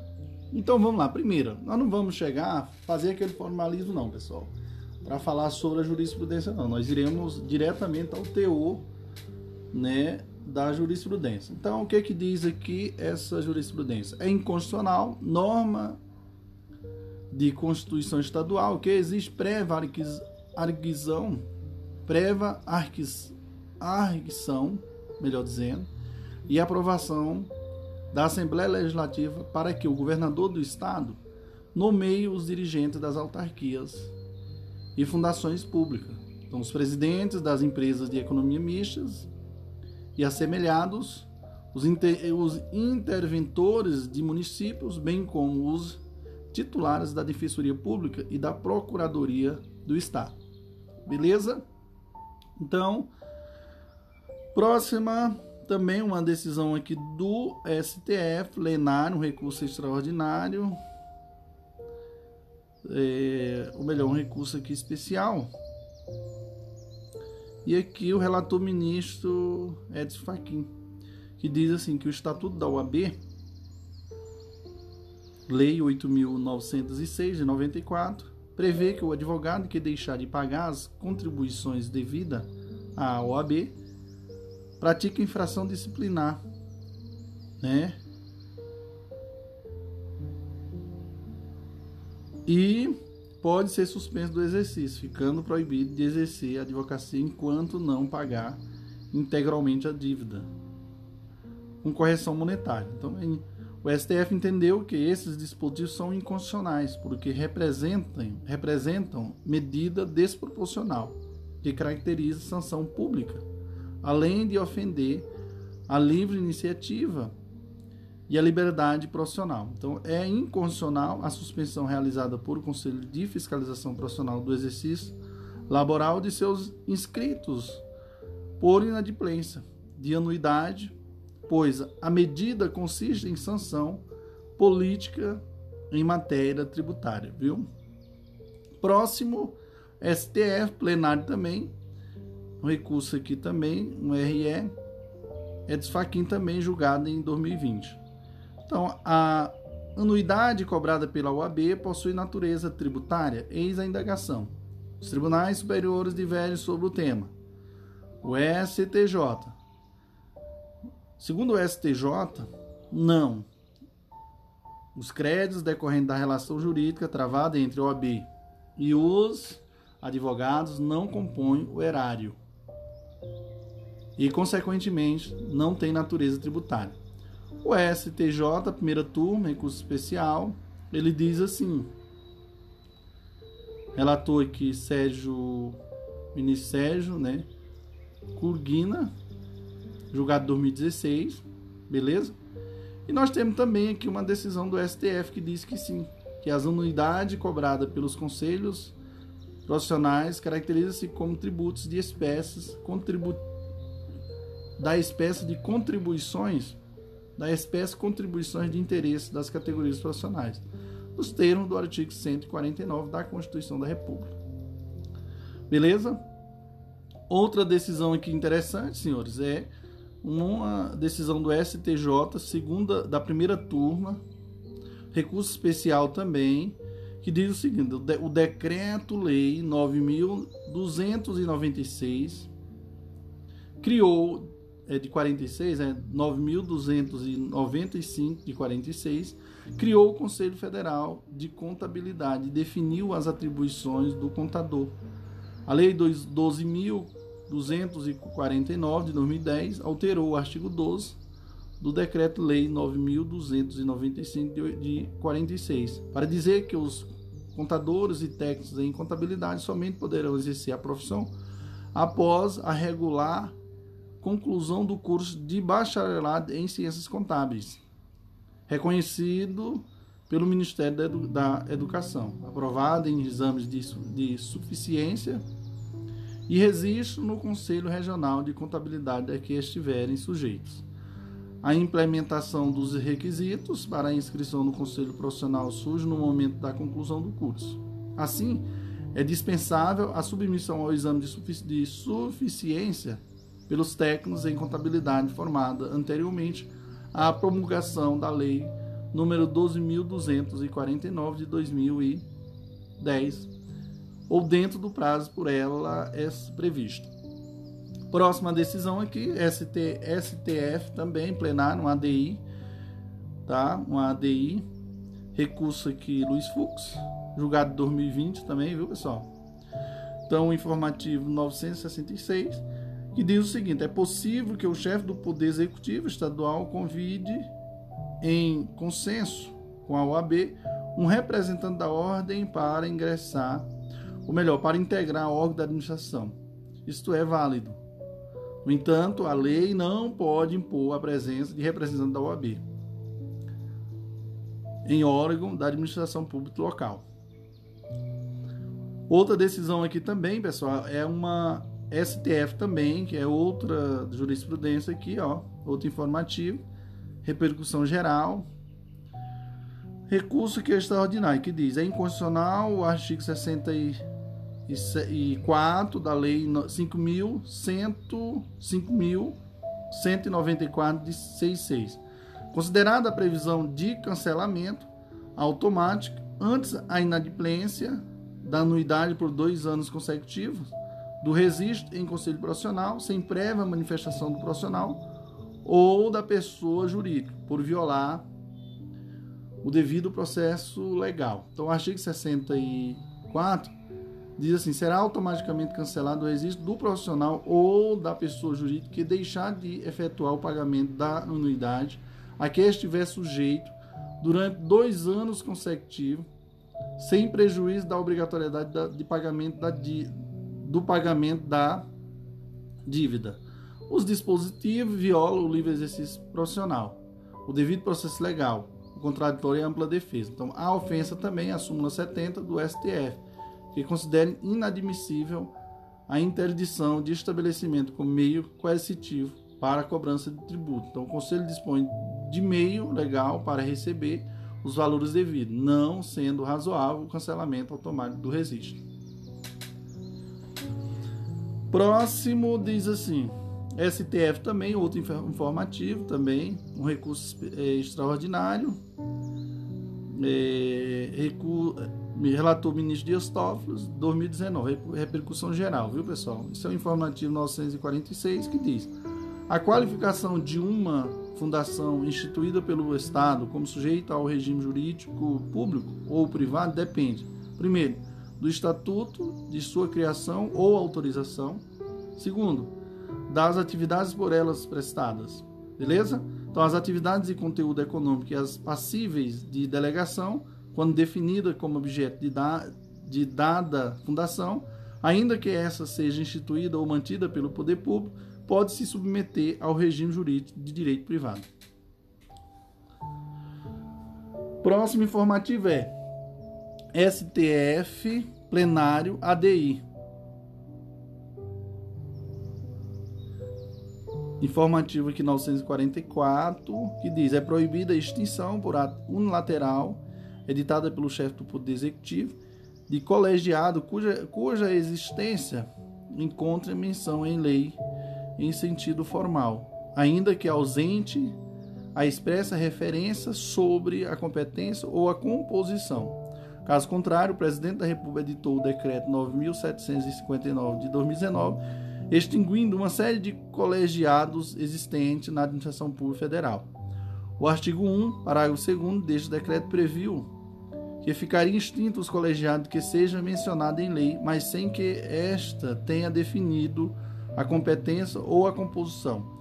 O STF, em medida cautelar, declarou a inconstitucionalidade dessa previsão, considerando que a extinção desses colegiados, mencionada em lei, somente poderia ocorrer também mediante lei e não por decreto. Beleza, senhores. Próximo, aqui nós temos uma decisão aqui também importantíssima, né, do STF. É aqui um ADI, ADI também relatou o ministro Ricardo Lewandowski, julgado que em 2019, informativo 943, que diz: a alienação de controle, a alienação do controle acionário de empresas públicas, sociedade de economia mista exige autorização legislativa e licitação.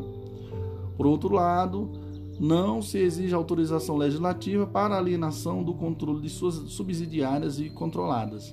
Nesse caso, a operação pode ser realizada sem a necessidade de licitação, desde que siga procedimentos que observem os princípios da administração pública inscrita no artigo 37 da Constituição de 88, respeitada sempre a exigência de necessária competitividade. O STJ, primeira sessão, recurso aqui também especial, é, julgado aqui em 2019, informativo 646, que diz: as entidades e serviços sociais autônomos não possuem legitimidade passiva nas ações judiciais em que se discutem a relação jurídica tributária entre o contribuinte e a União e a repetição de a repetição de indébito das contribuições sociais recolhidas. Então, os serviços sociais são meros destinatários de subvenção econômica e, como pessoas jurídicas de direito privado, não participam diretamente da relação jurídico-tributária entre contribuintes e ente federado. O direito que, que, que tais entidades possuem a receita decorre da subvenção da subvenção não gera interesse jurídico a ponto de justificar a ocorrência de litígio consórcio com a União. Então, o interesse dos serviços sociais autônomos nessa lide é reflexo e meramente econômico. Show, papai, vamos que vamos. A próxima decisão aqui, nós tivemos aqui o STF, plenário aqui, uma ADPF, relator aqui o ministro Alexandre de Moraes, julgado em 2018, formativo 920, que diz, é aplicável o regime dos precatórios à sociedade de economia mista prestadora de serviço público próprio do Estado, e de natureza não concorrencial. O STF plenário, a DPF aqui também nós temos um aqui, 387 PI, né, Piauí, relator ministro Gilmar Mendes, julgado em, dois, em 23 de 3 de 2017, informativo 858, que diz que é inconstitucional determinação judicial que decreta a constrição de bens de sociedade de economia mista prestadora de serviço público em regime não concorrencial, para fins de pagamento de débitos trabalhistas. Sociedade de economia mista prestadora de serviço público não concorrencial está sujeito ao regime de precatório. Assim preconiza o artigo 100 da Constituição Federal de 88. E por isso, impossibilitada por isso e por isso impossibilitada de sofrer constrição judicial de seus bens, rendas e serviços em respeito ao princípio da legalidade orçamentária. Assim preconiza o artigo 167, inciso 6 da Constituição Federal e da separação funcional dos poderes. Aqui nós temos outra decisão aqui, pessoal, que é uma decisão muito importante também, que é STF, plenário recurso especial, é, ministro Roberto Barroso, julgado aqui em 2019 também não 2018, informativo 919, que diz que as empresas brasileiras, a empresa brasileira de correios e telégrafos, que são os correios, tem um dever jurídico de motivar em ato formal a demissão dos seus empregados. Próxima, STF, primeira turma, recurso especial. É, relator ministro Alexandre de Moraes, também julgado em 2018, informativo 919 e 10, que diz assim, ó, não se submete ao regime de precatório as empresas por dotadas de personalidade jurídica de direito privado com patrimônio próprio e autonomia administrativa que exerça atividade econômica sem monopólio e com finalidade de lucro. Beleza? STF primeira turma. Nós temos outro informativo aqui também, pessoal, no informativo 910, que diz assim: administração de, dos portos de administração dos portos de Paranaguá e Antonina, né, ostenta personalidade jurídica de direito privado, exerce atividade econômica em regime concorrencial, sem monopólio e com vista a auferir lucro. Beleza? Sujeita-se, portanto, ao regime jurídico das empresas privadas. E a ela não se aplicando o regime de precatória previsto no artigo 100 da Constituição. Então fica ligado em relação a essas decisões. E a outra decisão aqui também é da terceira turma do STJ, relator aqui Nancy Andring, que diz que o município tem legitimidade de causa para ajuizar ação civil pública em defesa de direitos consumeristas, questionando a cobrança de tarifas bancárias. Em relação ao Ministério Público e aos entes políticos, que têm como finalidade institucionais a proteção de valores fundamentais, é, como a defesa coletiva dos consumidores, não se exige pertinência temática e representatividades adequadas. E a próxima, a última decisão, né, jurisprudência do STF é uma ADI, ministra, relator ministra Rosa Weber, julgado 2018, que diz que é constitucional o artigo 7, inciso é, 3 e e 15 da Lei 9.782 de 99, que prevê que compete à Anvisa, inciso 3, estabelecer normas, propor, propor, acompanhar e executar as políticas, as diretrizes e as ações de vigilância sanitária. Inciso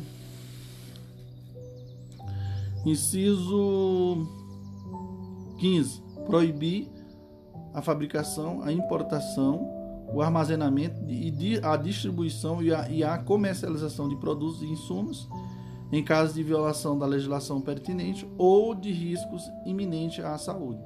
Entendeu-se que tais normas consagram o poder normativo desta agência reguladora, sendo importante, é, importante instrumento para a implementação das diretrizes das diretrizes, finalidades, objetivos e princípios expressos na Constituição e na legislação setorial. Além disso, o STF, após empate na votação, manteve a validade da resolução 14 né, de 2012 da Anvisa, que proíbe a comercialização no Brasil de cigarros com sabor e aroma. Esta parte do dispositivo não possui eficácia erga omnes e efeito vinculante. Significa dizer que provavelmente as empresas continuarão ingressando com ações judiciais em primeira instância, alegando que a resolução é inconstitucional e pedindo a liberação de, da comercialização dos cigarros com aroma. Então, juízes e tribunais estarão livres para, se assim entenderem, declararem inconstitucional a resolução e autorizar a venda. Existem, inclusive, algumas decisões nesse sentido e que continua valendo. É isso aí, meus senhores. Show, papai. Vamos que vamos. Viva o prof. André Paulo. Show, papai.